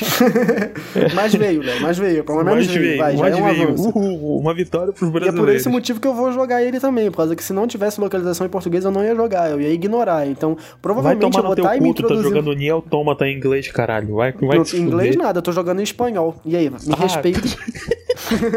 ah, não, bicho. É, eu, eu, entendo, eu entendo quem coloca em espanhol, mas me dá gatilho quando eu vejo. Não, na moral, vai se foder. Eu tô jogando em espanhol, mas eu me recuso a jogar em inglês. Vai se foder. Tem jogo da Nintendo com 80. Xenoblade, cara, é um jogo com 80 horas de gameplay. Acho que tem mais de 10 horas de cutscene. Muito diálogo, diálogo assim complexo. O jogo toca em cima filosófico. Cara, imagina alguém que não, não, só entende o básico de inglês vai ficar totalmente perdido. Não tem como a pessoa uhum. jogar o jogo. O mesmo vale pra Fire Emblem também. Então, é uma coisa. E, tipo, é, é a questão. A Nintendo é uma empresa muito grande. É questão deles chegarem, botar o dinheiro, contratar as pessoas e mandar fazer. Não, esse lance do, do mandar fazer é tão verdade que é, a, gente não, a gente pode falar isso aqui, né? E tal, tudo mais, que o Switch tem desbloqueio, né? Então, a comunidade, tipo, de desbloqueio de, do mercado cinza aí e tudo mais aí do, do Nintendista aí do Brasil. O Piratas do Caribe do Brasil? É, é traduziu Zelda, traduziu Mario, os uhum. jogos estão traduzidos, sabe? Isso acaba estimulando a pirataria por aqui, infelizmente. Sim. Então, então, tipo, o que é tão complicado assim de trazer esses jogos, sabe? Sei lá, velho, a Nintendo é muito cabeçadora realmente, é, assim, é, realmente. É, é, é, o que eu penso mesmo nessa questão dela ser um pouco cabeçadora para algumas decisões. Isso do, do, da linguagem eu só acho que é negligência mesmo. Falta, Sim. sei lá, alguém falar, olha, isso é um problema real, viu? Alguém conversar sério lá, não sei, não sei como funciona exatamente, né, lá dentro, mas porra. E tipo, isso que tu falou dos jogos desbloqueados, do, do Switch desbloqueado, que no, eu percebo que é uma coisa que tá crescendo muito, cara. Quando lançou o Super Mario 3D World agora, tu ia nas redes sociais da Nintendo Brasil, todo mundo tirando onda. Já tô jogando antes do lançamento, olha aqui o meu Switch, não paguei Sim. nada, não tô dando 300 reais pra vocês. E eu entendo uhum. parte da comunidade nintendista que fica puto com esse pessoal, porque é, tem aquele discurso, né? Vocês pagando 300 reais são tudo otário. Isso realmente, pô, amigo, tipo, se eu tenho condições de pagar e eu tô pagando, eu não sou otário, eu tô só fazendo o que é correto pela lei. Mas, ao mesmo tempo, o cara que desbloqueia, eu não consigo chegar e ficar julgando. Você é um criminoso e tal. Porque, bicho, é uma situação muito complicada. É,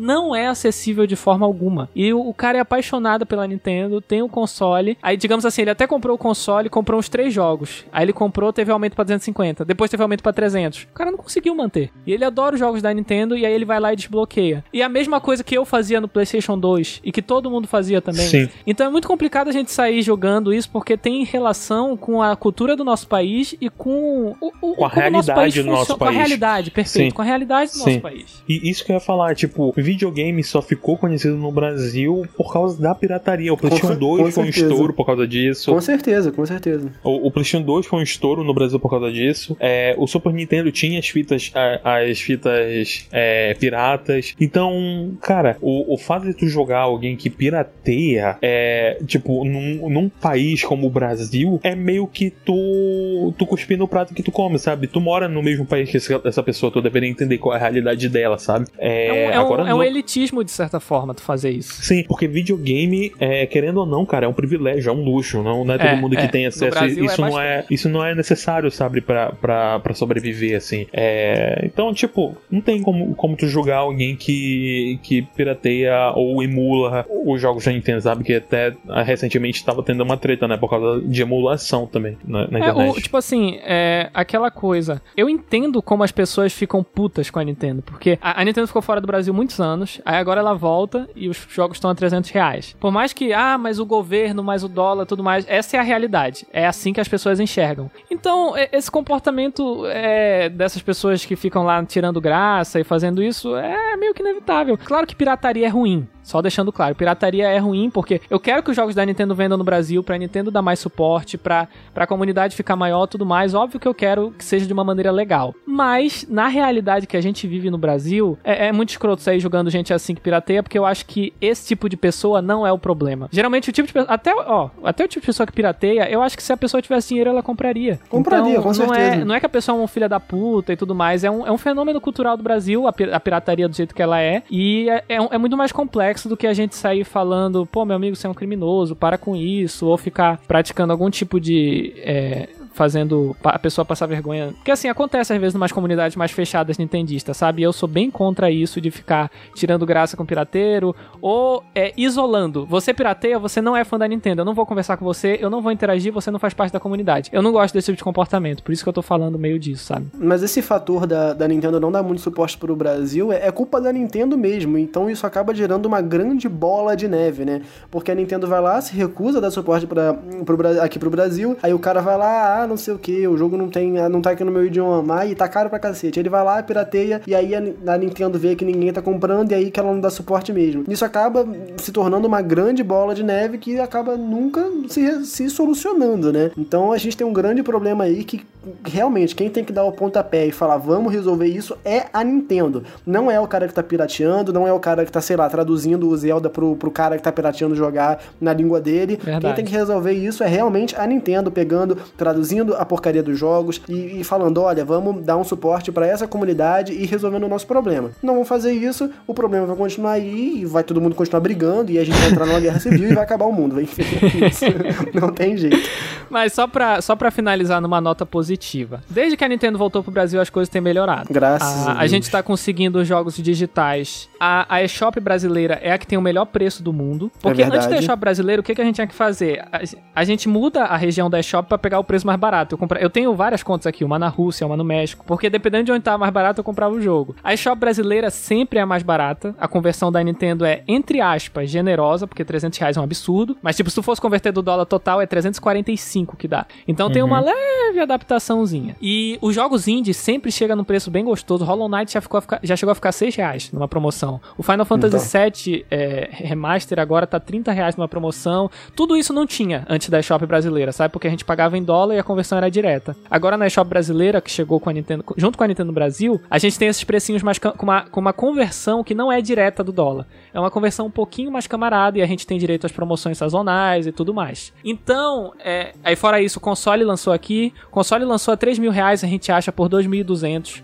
O mercado cinza baixou bastante, o Switch Lite já tá 1.700, 1.600. Então Sim. a perspectiva que eu tenho é positiva, que eles estão vendo que o consumo deve ter aumentado pelo menos um pouquinho. Tem mais gente ah, comprando Switch. Ah, agora tu anda na rua, tu vê Nintendo Switch na, na vitrine, o que não acontecia antes. Exato. Você entra numa lojas tá... americanas da vida, você vê ali jogo de Nintendo Switch na, na, nos cardzinhos ali para você comprar em código, você vê ali o Nintendo Switch, os controles, enfim, você sente a presença da Nintendo no território nacional, né? Isso já é muito Isso. importante para ajudar no aumento do consumo. E aí o próximo passo agora é vamos traduzir a porra desses jogos, pelo amor de Deus. É, vamos fazer protesto na frente da é, Nintendo lá, ó, tá, tá demorando. apedrejar, sei lá, ônibus, tacar fogo pra, sei lá, pra ver se eles fazem alguma coisa que não é possível, Protesto. Mano. Só queria jogar, só queria jogar um Zeldinho em português, velho. Custa tanto, tão caro assim, A solução assim, mesmo é todo mundo aprender inglês, né, cara? É essa aí, ah, né, mano, vai tomar no cu. Ah, eu, sou, eu, sou bra... eu sou brasileiro, eu tenho que falar português. Nem português eu sei falar direito, imagina falar inglês, ó.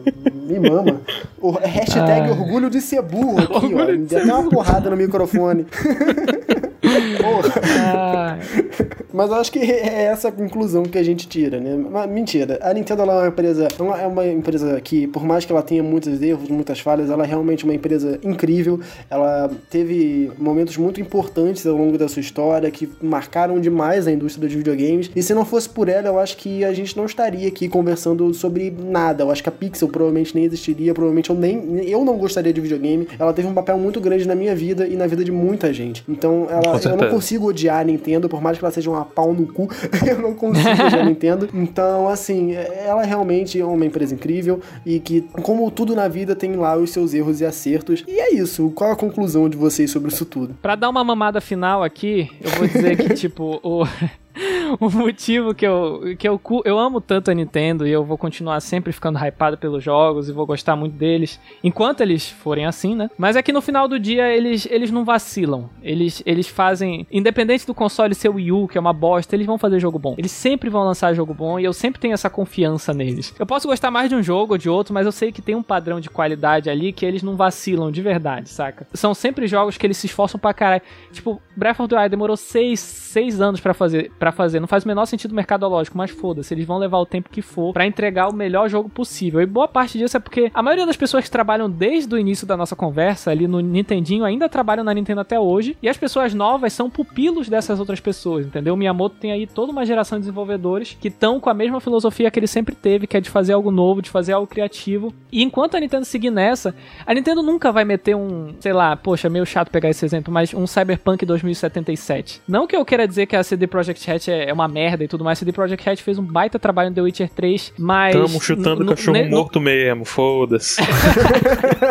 mas assim, é, é o tipo de vacilo que a gente vê acontecendo com certa frequência, sabe? Aqueles jogos que o hype fica maior do que o jogo em si. E tipo, Breath of the Wild podia tranquilamente ter acontecido isso. Era um jogo que a gente estava hypando há mais de 4 anos. E quando o jogo lançou, ele superou o hype. Então é uma parada muito foda que eu acho que isso não é, não é sorte, não é nada. É porque eles param e falam: vamos fazer um jogo foda. O tempo que for, o dinheiro que for necessário, vamos fazer um jogo foda. Então, enquanto for os jogos deles forem feitos dessa maneira, eu vou continuar aqui mamando a Nintendo.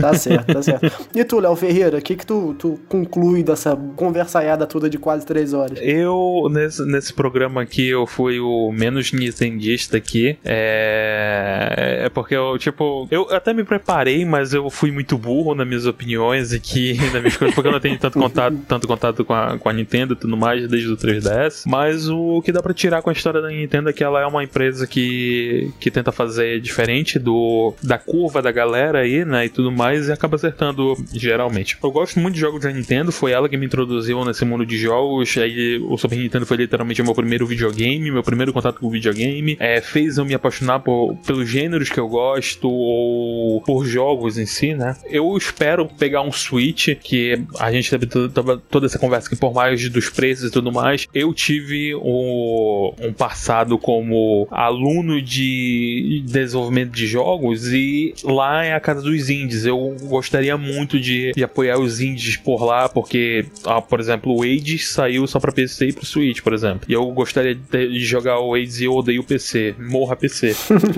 e por aí, por aí vai, sabe? Eu tive uma, muita birra com a Nintendo em um, um, certo momento na minha vida, mas é coisa de moleque. Tipo, de, de falar que a Nintendo é ruim, não sei o que e tudo mais. É, literalmente o lance do bullying que o, o Estrela falou por causa da, do Wii U, saca? É, to, toda criança tem, esse, tem um pouco de flame war dentro assim quando tá começando a gostar de videogame, assim, sabe? Uhum. É, eu, mas... eu, eu, era, eu era assim. Eu, eu sacaneava a Nintendo antes do. na época do Play 3. Nossa, sacaneava muito. Falava que era videogame de criança, só otário comprava, gráfico gráfico escroto. Agora tá aí, ó, nintendista puro, né? boa, Luiz. Sim. Exato. Boa, Estrela, boa. Gostei de ver. Ah, mas, mas, é, mas é isso, bicho. Eu, eu espero que a Nintendo agora faça uma jornada aqui no Brasil melhor do que ela é, fez nos últimos anos, porque ela não fez, ou seja, ela não fez nenhuma, mas agora eu, faço ela, eu espero que ela faça alguma, é, traduzindo jogos e trazendo mais preços mais acessíveis para a realidade do Brasil. Que ela não. Ela pare de cobrar 60 dólares é, em porte